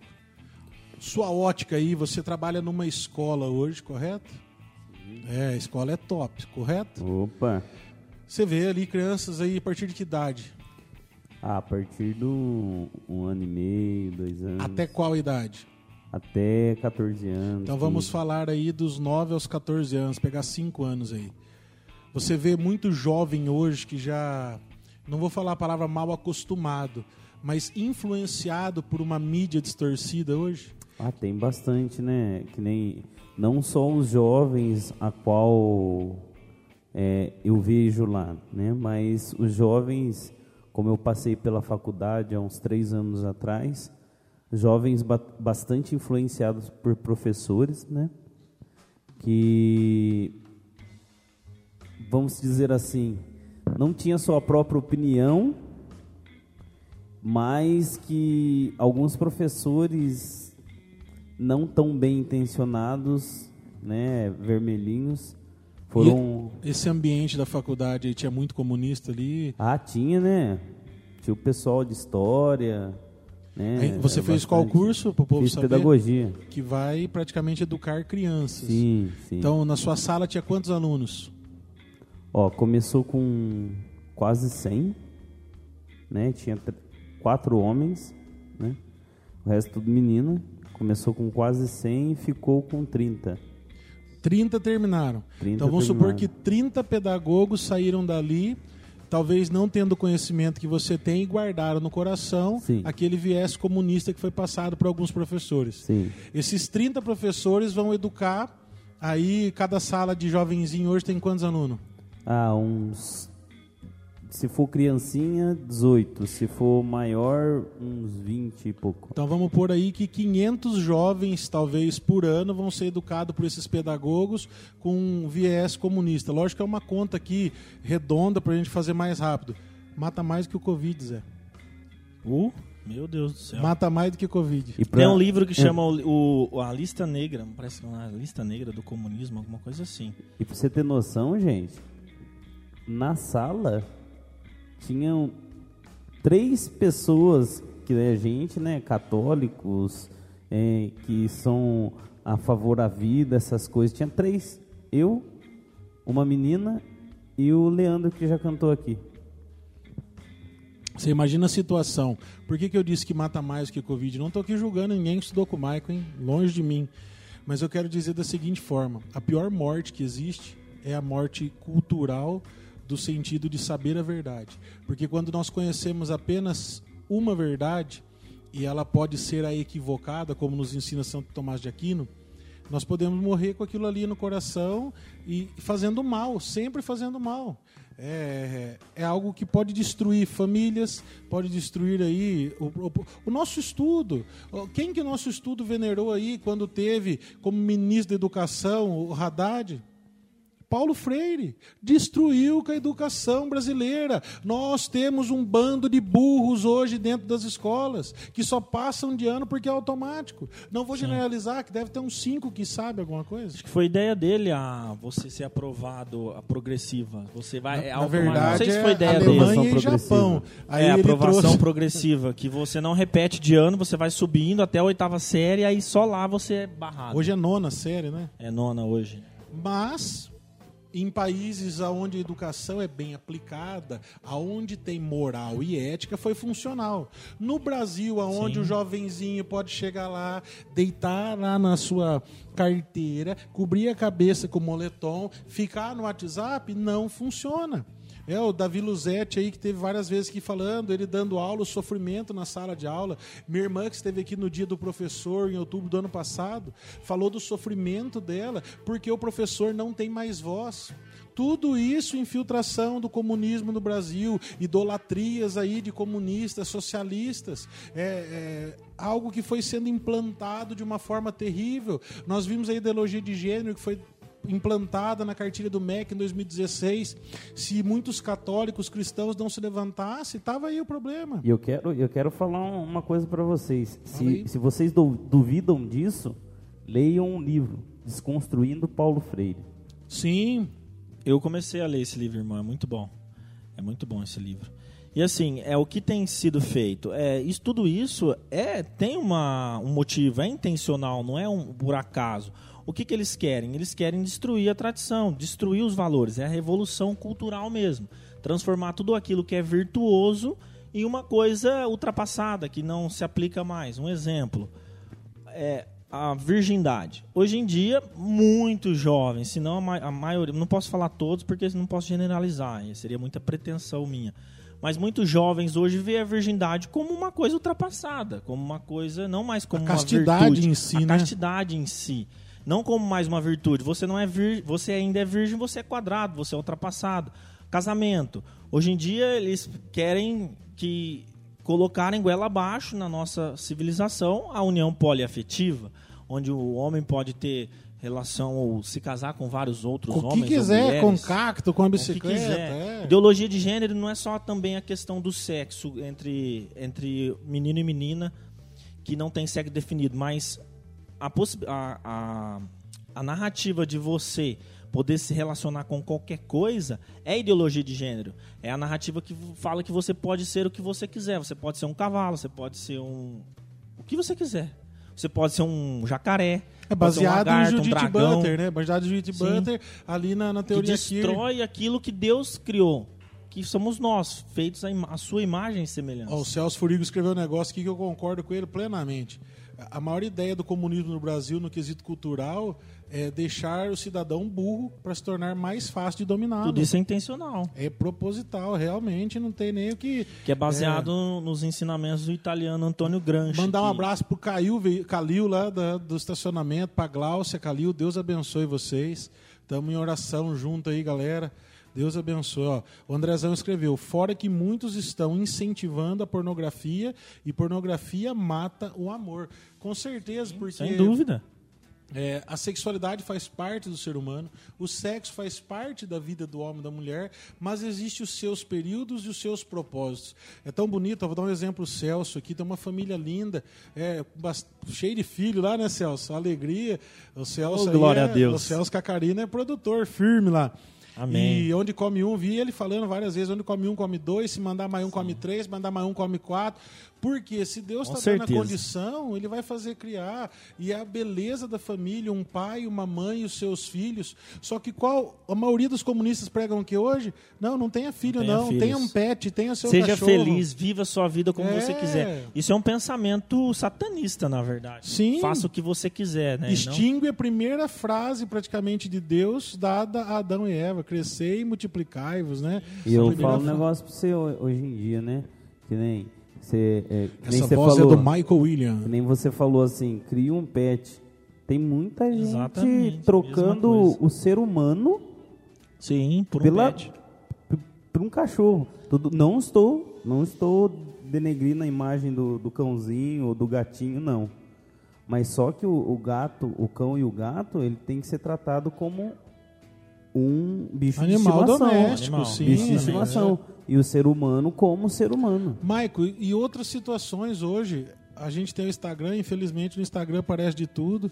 É, olha lá, o Celso falou, só tem três filhos, você três filhos, a turma tá achando que você é louco, sabia? Que agora o normal é só um filho, ainda a turma fala que é louco ter um. Tem que fazer filho mesmo, Celso. Três filhos é bacana, né, Zé? De três pra mais, né? Hoje em dia, é. Quanto mais melhor, quando Deus mandar, né? Eu quero ter o próximo já, se Deus quiser. Aí, ó. Vamos, vamos nos organizar. E o Ah. que, que eu. Nossa, até esqueci que eu ia falar agora. Não, eu tava comentando sobre essa situação de. Não é só pet. As pessoas vai lá, agora tem aí. é, como é que chama aquele boneco do box que a turma dá um soco nele? É, de boneco de silicone, boxe. o boneco de boxe, É. mas ele completo com, com órgão genital. Aí a mulher vai lá, compra ela, torna Ave parceiro, Maria. e o homem, os homens era mais famoso a boneca inflável que tinha. Hoje tem pro homem e pra mulher, e aquilo ali é o parceiro da vida dela. Ou seja, ridículo. A pessoa continua sozinha, vazia. É... Gente, é assustador. Deus já falava, lá no, no começo da Bíblia, né, na criação, Deus já falava, não é bom que o homem esteja só, né? Foi para isso que ele criou uma, uma companheira que lhe seja à altura, né? Pra estabilizar, né? Alguém precisa falar, não faz isso. E hoje em dia, o que, que, eles, o que, que eles fazem hoje? O que, que eles defendem? Que você não case, que você viva a sua vida. É, as, as brincadeiras, né? Nossa, casou, agora acabou a liberdade e tudo mais. Porque foi se perdendo esses valores, né? Que se tinham no passado. A importância do sacramento do matrimônio, da família e tudo mais. Eles querem destruir tudo isso, né? Chama boneco sparring. Como? Boneco sparring. Spa- Esse daí mesmo, cara. É coisa. Boneco sparring. É, é- é difícil demais a situação no presente momento. E nós falamos já desde o início do programa onde é a raiz disso. Uma ideologia que foi tirando a moral, a ética, o bom costume da família brasileira, foi tirando de nós a, a tradição, Zé. É passada de pai para filho. Você que está me assistindo aí, você há de concordar comigo, ou talvez não, mas pouquíssimos filhos hoje querem ter o emprego do pai. Não se espelham mais. E isso é um viés comunista. Por quê? A pessoa cresce querendo fazer uma faculdade, passar em um concurso público para trabalhar no governo, para trabalhar, para ser funcionário do Estado. Essa é a mentalidade que o comunismo foi implantando. E o cara que tem um comércio local, quando ele morre, o comércio local fale. Aqui em Mogi, quantas coisas, Mogi Mirim, quantas coisas de tradição que nós vimos que foram fechadas, de nomes de famílias milionárias. O pai cria o patrimônio e os filhos destroem. Não sei se eram da cidade, eu vou falar aqui nome de lojas, talvez, que poderiam ter uma continuidade. Fique claro, sem crítica, porque eu não conheço a história. Vou citar como lojas famosas. Não conheço herdeiros. Mas se houvesse a paixão, talvez estariam de pé. Vamos dar um nome gritante: Sorveteria do Genaro, Casa Botelho. É, tantas coisas. Que- Quem nunca foi da minha idade, criança, quando tinha as lojas Timberman, que tinha os brinquedos? Seu Michael acho que vai nem lembrar disso. Você já é da geração da Doremi Brinquedos, né? Falando os nomes aqui apenas para citar como conteúdo. Mas quem estiver assistindo sabe do que eu estou falando. É, são lojas de nome, de tradição que nós imaginávamos que nunca iriam acabar. E nós sabemos que muitas vezes o pai termina algo, Lógico que existe a paixão pela profissão. Não tô criticando isso, não. Um exemplo, o cara talvez que o pai era dono de uma loja de roupa, mas ele ama carro. Ele foi se especializar em motor, montou sua oficina. Isso é maravilhoso, eu acho lindo. É, É, o carisma, meu- né? Os dons, né? Isso. Que nem lá no meu vô, né? vocação meu vô, da pessoa. Meu vô Era era serralheiro. serralheiro. Só que meu vô deu muito exemplo pra mim e é uma pessoa que- é, é quem eu me espelhei pra ser quem eu sou hoje. Só que meu tio é, era é mecânico, aprendeu com meu meu tio Furigo e meu tio ele hoje ele é farmacêutico, né? Corte pra Mas- você, irmão. mas só que a gente nunca deixou de lembrar na aprendizagem que meu avô deu pra gente, né? A moral, a ética. Ensinando É o homem a se virar, né, também, Mike? Sim. Porque hoje a molecada não sabe trocar uma resistência de chuveiro.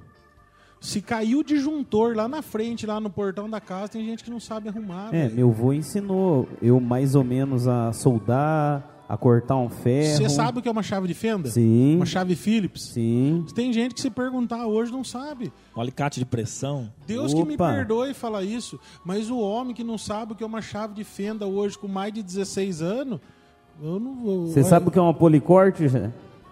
Oi? Uma policorte Não. É tipo uma lixadeira só que grandona. É, pra cortar material feio. Isso. Isso é relacionado à mecânica, tudo bem. Mas uma chave de fenda, eu digo por quê?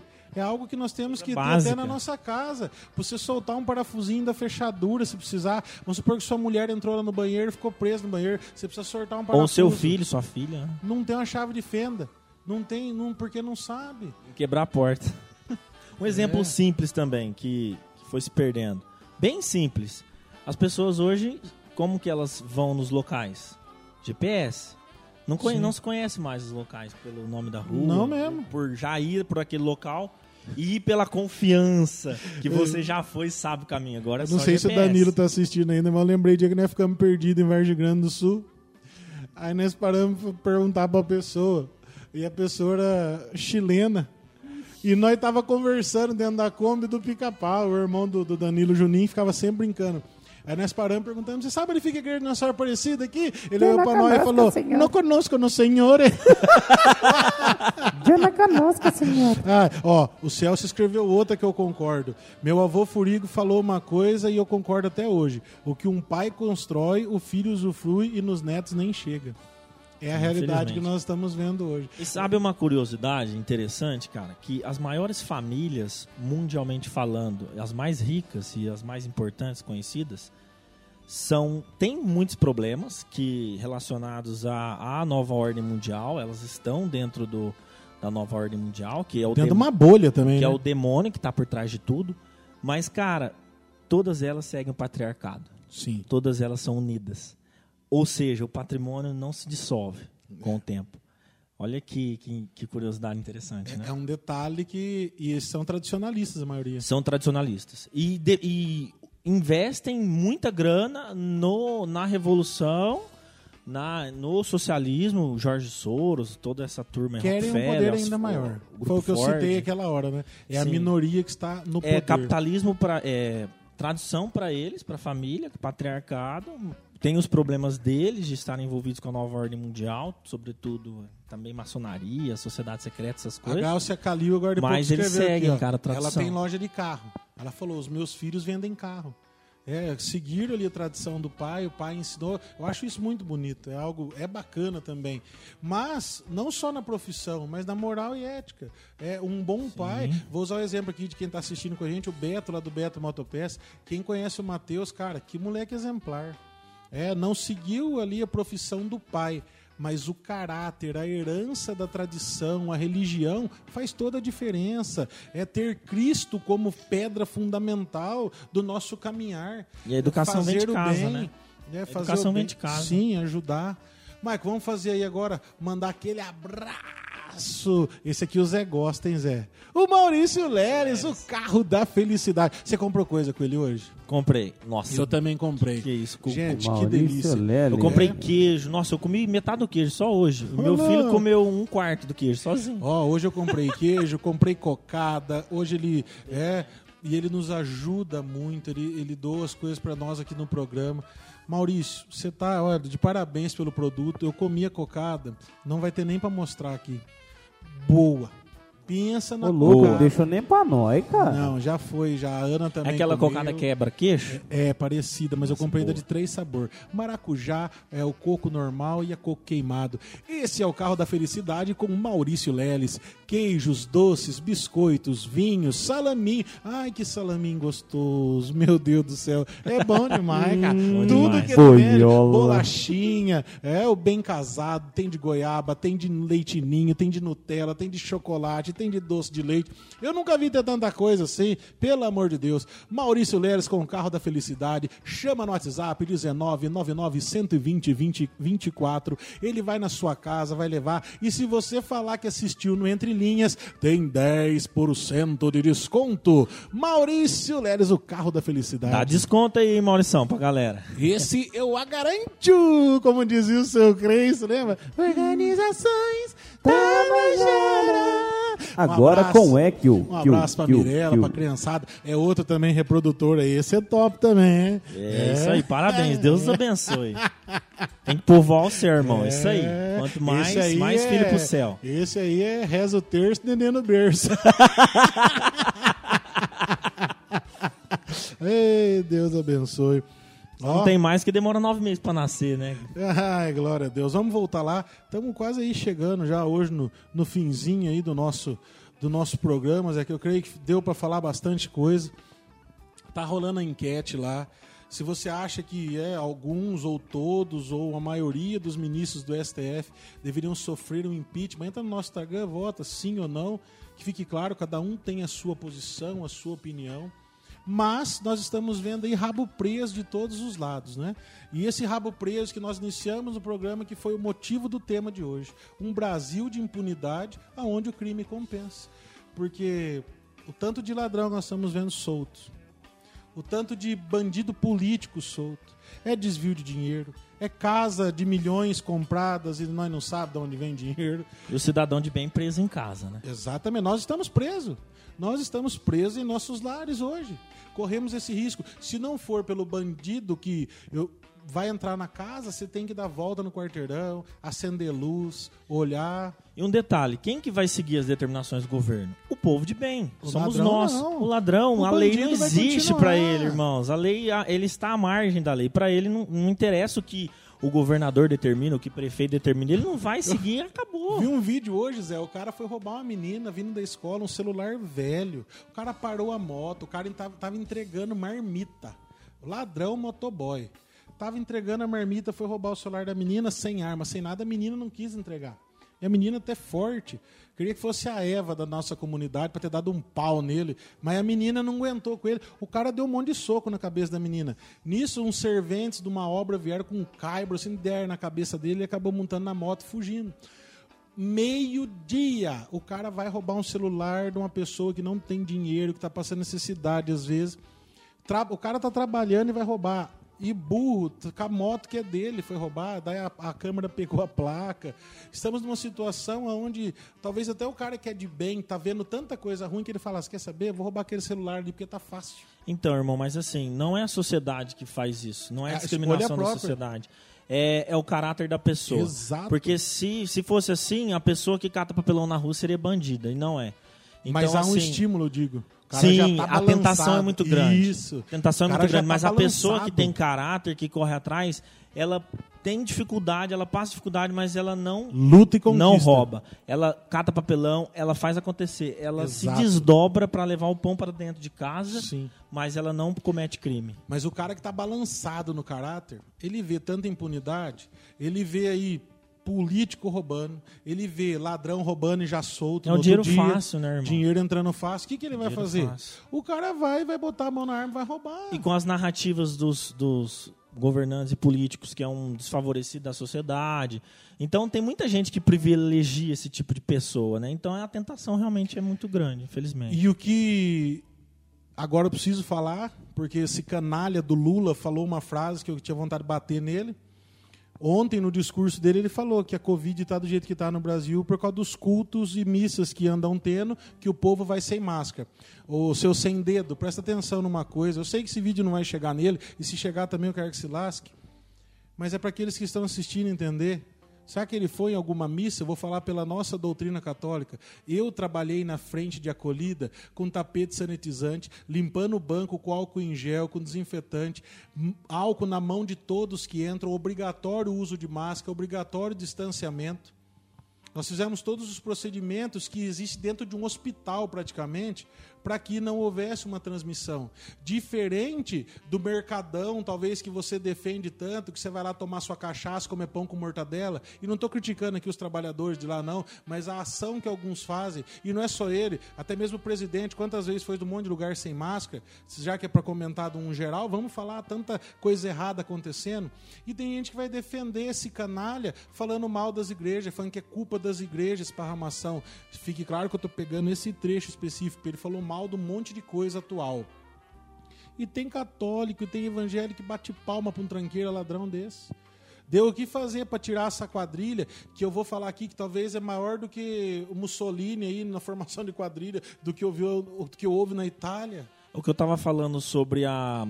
Acho que não é a lista negra, é o livro negro do comunismo. Isso, é, o Leandro O Cota citou comunismo no mundo todo, ele matou, gente, mais de 100 milhões de pessoas. E foi com ditaduras, foram regimes ditatoriais que pregam a mesma narrativa ideológica do socialismo, do comunismo. Stalin na Rússia matou, estima-se, 40 milhões de, de pessoas Lenin. de fome. É, Mao Tse Tung na China, estima-se que 70 milhões de chineses morreram de fome. E Mussolini, o italiano Mussolini, é, Coreia do Norte, Venezuela. Cuba, nossa. Então, O Andrezão já postou o link aí para você, ó, da frase daí do Lula, culpando as igrejas, os cultos, é, por transmissão de assiste vírus. lá, galera. E assim, o que é legal também, que até para recomendar para vocês assistirem, se vocês puderem.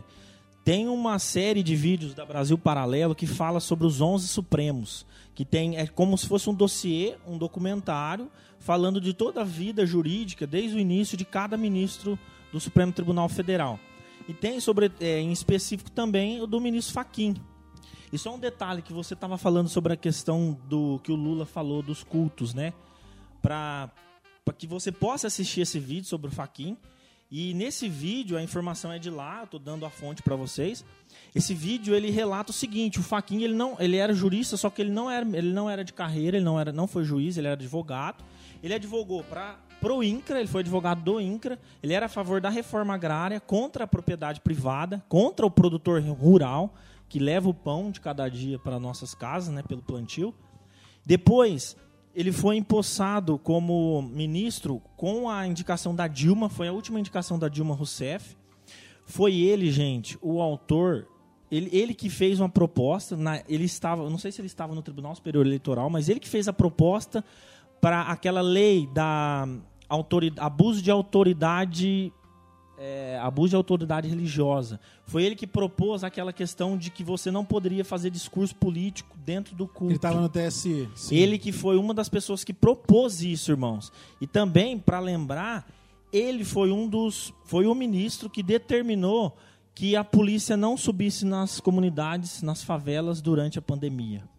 Numa determinada época, lá no Rio de Janeiro. Se demonstrando totalmente comunista. Foi determinação dele, ou seja, a população que já está sofrendo com o tráfico nessas comunidades, ele determinou que a polícia não, não patrulhasse nessas áreas.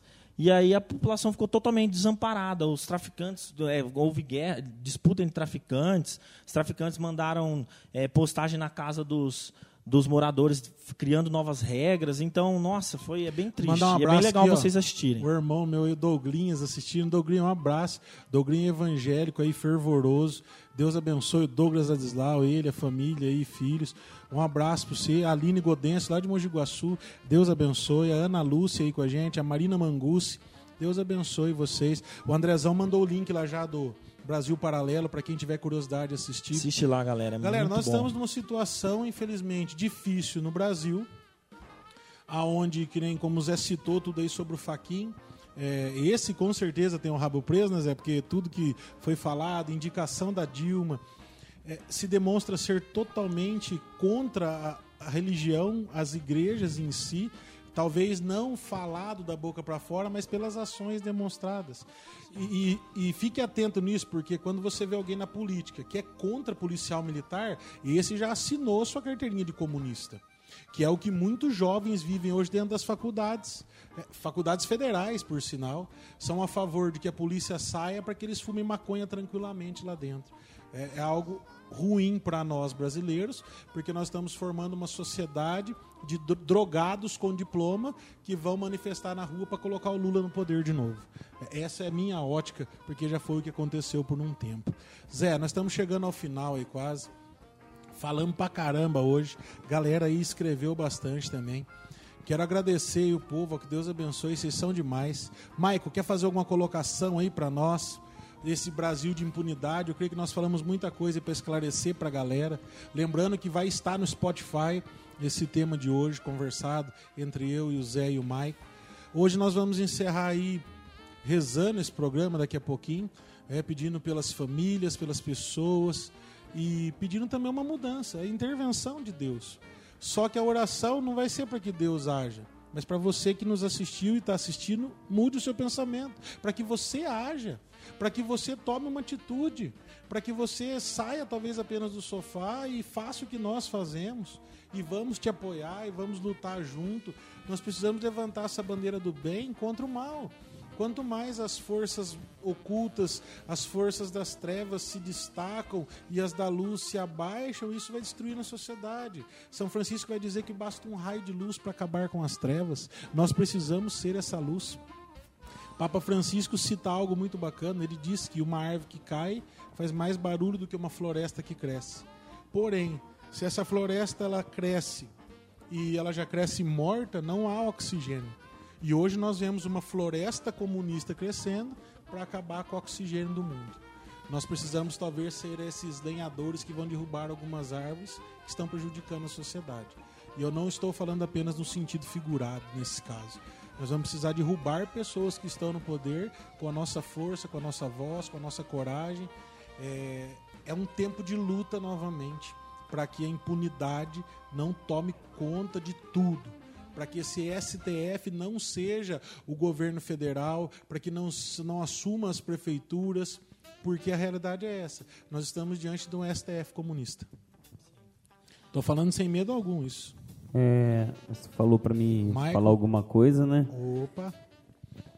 Então, hoje a gente eu pedi para você que a gente vai fazer um um momento não um Mike Love, mas um momento escancarado da fé. Esse dia, esse dia não, ontem mesmo estava conversando com a Daniela Michelucci, né? E ela estava citando uma das aparições de Nossa Senhora que não é catalogada pela, não é comprovada pela igreja, né? Que é a aparição lá de Pernambuco. Em Pesqueira, no Pernambuco. Isso, em Pesqueira, ela no Pernambuco. Ela, ela, é reconhecida, e, é. mas não é ainda oficializada. Oficializada, isso, isso, isso desculpa. E assim, é, eu estava pesquisando aqui e Nossa Senhora apareceu lá e dizia que iria vir é, três grandes desastres no Brasil. Um deles, peguei aqui para mostrar para vocês, para falar para vocês, são três castigos, sendo um deles sangrento, a revolução produzida por homens ímpios para implantar no Brasil uma ditadura comunista. O segundo será semelhante à Revolução Espanhola de 1936 e o terceiro é uma repetição da aparição de Nossa Senhora de La Salette na França. Aparição esta devidamente reconhecida pela Igreja. E o que que Nossa Senhora sempre pediu e pediu para essas duas meninas oração. Tem um fato legal aí, Maico, que quando quem quiser ir pesquisar sobre esse fato, é, por que, que ele está sendo quase reconhecido aí? E seria mais uma aparição de Nossa Senhora no Brasil. Esse fato acontece com duas meninas analfabetas, é, uma de tipo de 8 uma de 12 anos, me recordar a idade certinho, mas para a gente ter uma noção. E elas dizem ver Nossa Senhora. Quando retornam, comunicam aos pais, a turma duvida, como sempre. Vão no mesmo lugar, não vêm, só as meninas vêm, comunicaram ao padre e comunicaram também ao bispo. E o bispo pergunta, e por isso há essa resposta. Só que a credibilidade é tão grande porque o bispo pergunta em alemão. E essas duas jovens são analfabetas, elas sabiam falar o português por aprender a falar. E o bispo perguntando em alemão, ela recebe a resposta de Nossa Senhora em português. E o bispo pergunta: Mas aonde vai haver esse comunismo? Ela fala: Nas grandes capitais. E ele pergunta: Mas e no interior? ela, a Nossa Senhora responde às meninas: em pequenas comunidades que estarão fechadas, não chegará o comunismo. Você sabe quem são essas pequenas comunidades? Papa, perdão, Padre Pio vai dizer que os leigos um dia salvariam a igreja. E quando digo igreja, é essa igreja é, que milita aqui, essa igreja que é, é prosperante para o reino de Deus, eu vejo as novas comunidades como isso. Não porque nós somos de nova comunidade, mas porque juntos nós somos mais fortes. Imagine você um rebanho de ovelhas. Qual é a reação de um lobo para matar ovelhas? Ele vai assustar. Talvez uma vai correr longe primeiro. do rebanho. Exato, uma vai correr longe do rebanho, o lobo vai lá e come ela Desunir sozinho. para depois ele pegar uma sozinho. Isso é o que tem sido feito, o demônio tem feito isso, tirando pessoas de dentro da igreja, fazendo pessoas se apegarem a padres, pastores, e aí com o tempo elas pegam ódio dos padres e pastores e abandonam quem? Jesus que deu a vida por mim e por você. Meu irmão, você que saiu da igreja por causa de homens, Está na hora de voltar por causa de Jesus. É Ele que derramou o sangue pela tua vida. É Ele que quer te salvar constantemente dos males do mundo. Essa aparição em Pesqueira, quem for ler sobre ela, que é onde nasceu uma das membros da comunidade, a Ela veio de lá, de Pesqueira, no Pernambuco. Procure essa história, vá a fundo saber. O que o Mike falou que é algo muito sério. É, o que acontece na Salete, Padre Pio também vai anunciar três dias de escuridão, Garabandal vai falar de três dias de escuridão. É algo muito sério e não está relacionado apenas ao fim dos tempos, mas está relacionado talvez à nossa vida eterna e o fim da nossa alma. Um monte de católico defendendo um plano do demônio que é o socialismo, o comunismo.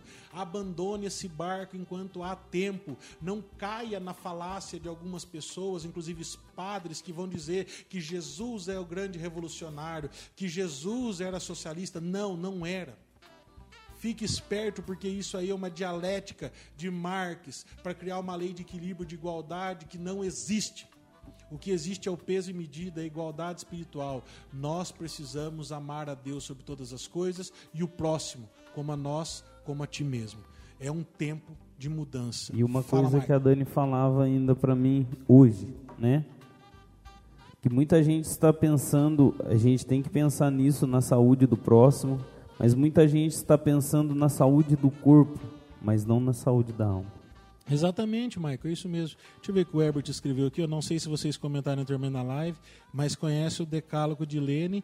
Se não conhece, pesquise. Nossa, exatamente. Você Sim. consegue pegar para nós, Michael? Vamos ler o Decálogo. Põe aí Decálogo Nossa, de legal. Lene, que é como se fosse os Dez Mandamentos do comunismo. Isso. É, foi exatamente no ano de 1917, na Rússia, exatamente no período onde aparece Nossa Senhora de Fátima, falando para nós tomarmos cuidado com o comunismo e pedindo para que se consagrasse quem?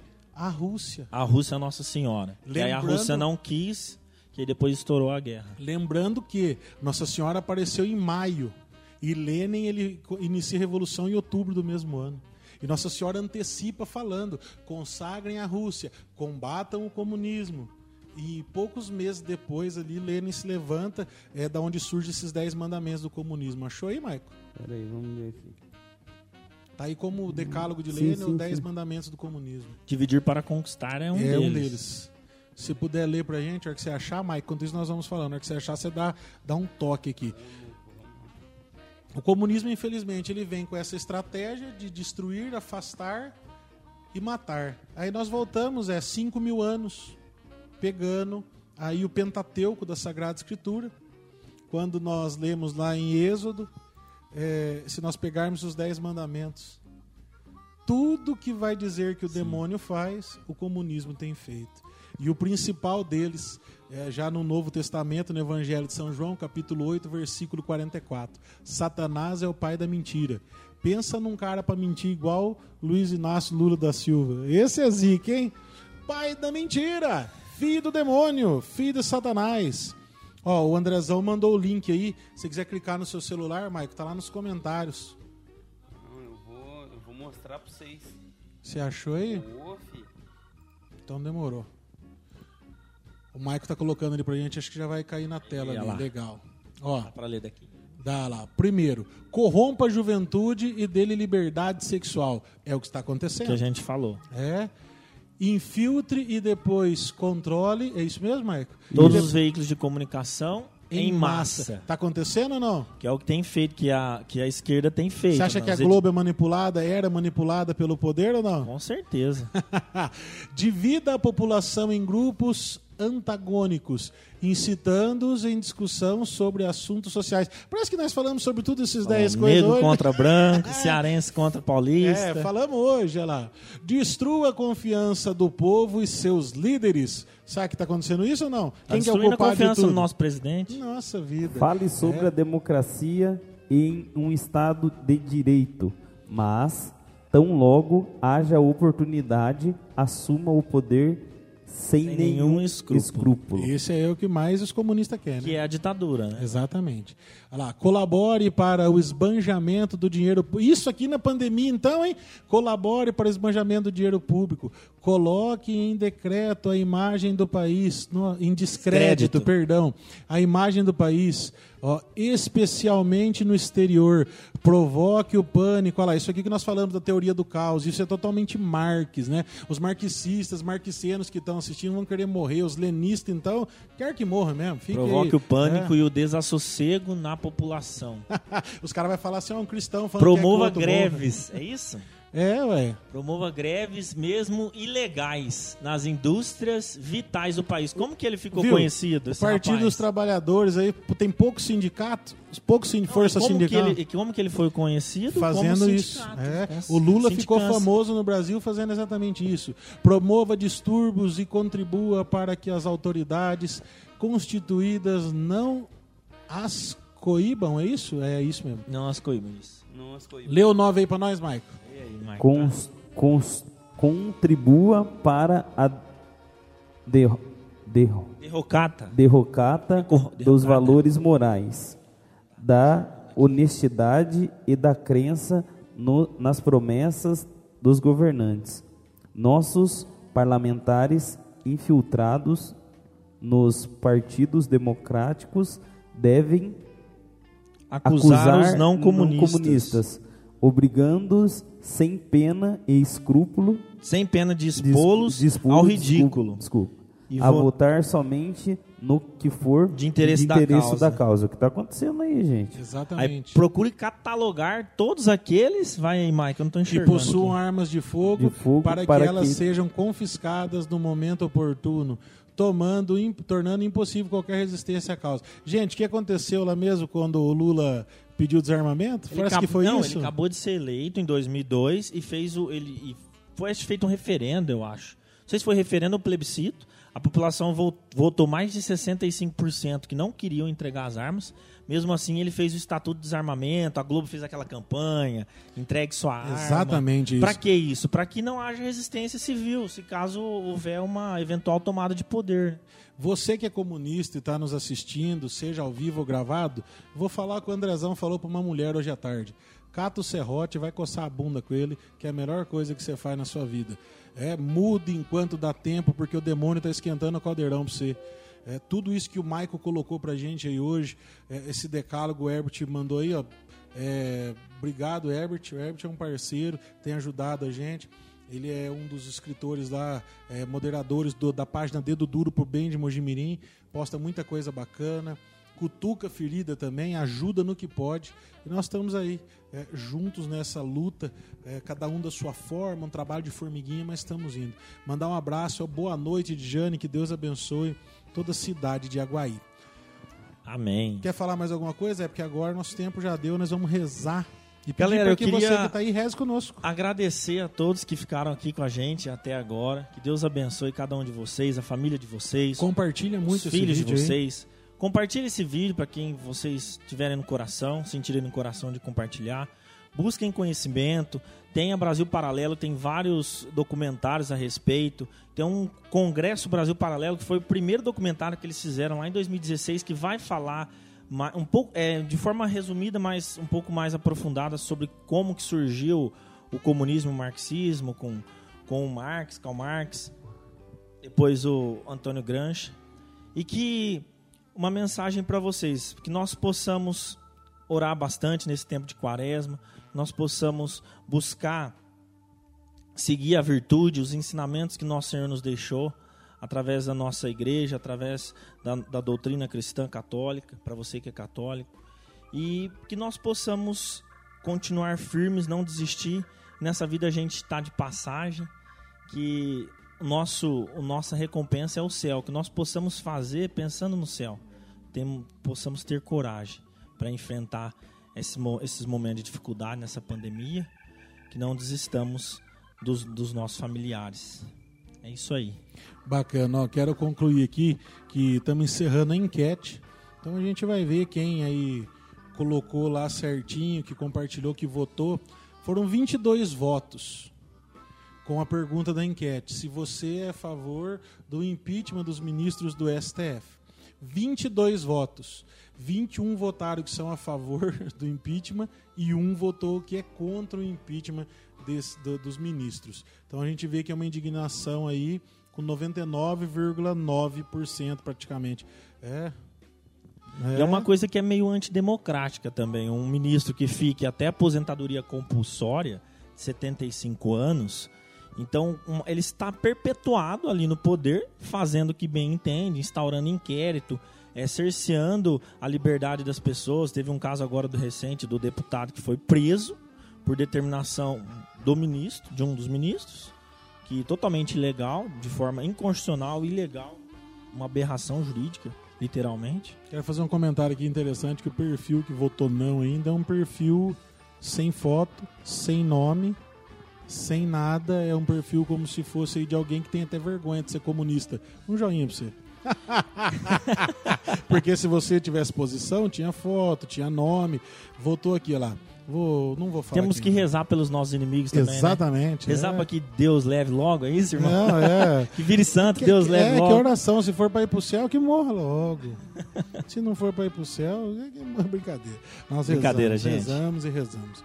Lula, através do sindicato e presidência, enriqueceu 800%, com certeza. Galera, Deus abençoe a todos aqueles que assistiram, que estão conosco. O Hérito, estamos aqui rezando pela sua filhinha aí que está enferma. É Maria, né? Maria. Maria, Paulinha. Que Deus abençoe vocês. Nós vamos encerrar o dia de hoje aí rezando, pedindo a Deus a graça e o poder dele sobre todas as famílias que estão de luto, sobre o nosso país, os nossos governantes, sobre os aqueles que estão à frente, aqueles que formam opinião, para que tenham uma posição firme e defendam é, a, a, ética, a moral, os bons costumes e, e que lutem por um ideal de, de famílias renovadas. Que os pais voltem a ter pulso firme, voltem a ser pais de verdade. Que as mães tenham esse desejo do amor constante pela criação. Que os ventres das mulheres sejam aí templos sagrados de vida e não túmulos. Que esses pais que hoje em dia talvez tenham se escondido atrás de um celular ou de um emprego, pais que não querem voltar para casa porque os filhos dominaram o terreno. Eu peço em nome de Deus, peço pelo poder do Espírito Santo, que vocês voltem a, ter autoridade. Rezo pelos professores, aqueles que são bons, para que tenham um pulso firme, para que eduquem com sabedoria, para que mostrem sempre os dois lados e não apenas a verdade que agrada principalmente os comunistas que estão infiltrados em sala de aula para formar militantes e não pessoas de bem. Senhor, nós clamamos o Teu Espírito Santo para que caia por terra tudo que não presta. Nós clamamos o Teu Espírito Santo para que venham sobre a graça de Deus, para que venha sobre a graça de Deus cada um que clamar o Seu Espírito. Derrama, Senhor, a Tua bondade, o Teu amor. Venha, Espírito Santo, sobre a nossa cidade de Mojimirim. Visita os leitos dos hospitais, Pai. Que nós possamos ser pequenos intercessores agora. Sabemos que somos, somos poucos, mas nós sabemos que a graça de Deus acontece. Que ao menos uma alma, Senhor, essa noite seja tocada. Tenha aí um livramento, Senhor, da morte. Tenha um livramento daquilo que dói, Senhor. Mas nós entregamos em tuas mãos porque só ti, Senhor, sabe o que é bom. Só tu, Senhor, sabe o que é bom. Por isso faz aquilo que é da tua vontade, mas nós, na nossa miséria, clamamos crendo na tua misericórdia. Cuida dos nossos, cuida dos enfermos, cuida daqueles que sofrem, cuida daqueles que amamos, daqueles que somos obrigados a amar, daqueles que temos dificuldade de amar, Senhor. Cuida dessas pessoas que estão ao nosso redor, nossos colegas, amigos, todos os profissionais que conhecemos à beira do caminho. Senhor, cuida da nossa fraternidade. Cuida, Senhor, deste programa que é algo tão pequeno, mas eu creio que ajuda muitas pessoas. Visita essa noite, Pai, principalmente a minha vida, do Zé e a do Maico para que nós estejamos amparados por Ti, Senhor. Que a bem-aventurada Virgem Maria ceda para nós nesse momento um colo de mãe. Que o manto de Maria seja o nosso ponto de encontro. Mãe Santíssima, nós clamamos a Ti. Visita o nosso coração. Que nós possamos rezar juntos por todos aqueles que amamos. Primeiramente, a oração que o Senhor mesmo nos ensinou depois, depois entregando nosso coração a Maria. Pai nosso que estais nos céus, santificado seja o vosso nome. Venha a nós o vosso reino. Seja feita a vossa vontade, assim na terra como no céu. O pão nosso de cada dia nos dai hoje. Perdoai as nossas ofensas, assim como nós perdoamos a quem nos tem ofendido e não nos deixeis cair em tentação, mas livrai-nos do mal. Amém. Ave Maria, cheia de graça, o Senhor é convosco. Bendita sois vós entre as mulheres, e bendito é o fruto do vosso ventre, Jesus. Santa Maria, Mãe de Deus, rogai por nós, pecadores, agora e na hora de nossa morte. Amém. Meus irmãos, que Deus abençoe a cada um que esteve conosco até agora. Creio que foi um programa abençoado. Muito obrigado aos nossos colaboradores, aqueles que nos ajudam. Um abraço a todos aqueles que, de uma forma ou outra, acreditam em nós, acreditam que sim, é possível fazer a diferença, mesmo que de uma forma pequena, mas nós não desistimos de tentar. Um abraço, quero mandar aqui especial ao Padre Francisco Silvestre, que tanto tem nos ajudado, e também ao Bruno Gandolfi, que é o novo integrante aqui do Atitude Entre Linhas, nesse projeto. É, Pega essa marretada, chama? Não lembro, agora esqueci. É, pega essa marretada. Deus abençoe. Estamos encerrando aqui mais uma Atitude Entre Linhas. Zé, muito obrigado. Um abraço a agradeço. todos aqueles que nos amam. É, Beijo a todos. um Beijo, amor. Um soquinho a todos que nos odeiam. Maico, boa noite, muito obrigado por hoje. Que Deus Valeu, te abençoe Maicão. muito. Tamo junto aí até quinta-feira que vem. Amém. Quinta-feira que vem promete também tema bombástico aí com a galera. Vai ser top demais. Gente, Amém. até mais. Solta a vinheta, Maico. Estamos encerrando mais uma Atitude Entre Linhas. Até quinta-feira que vem. Se Deus quiser. Tamo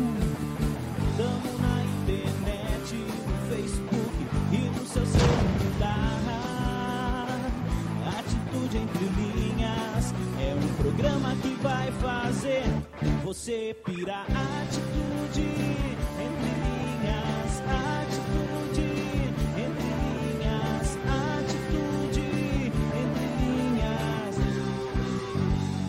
atitude entre linhas.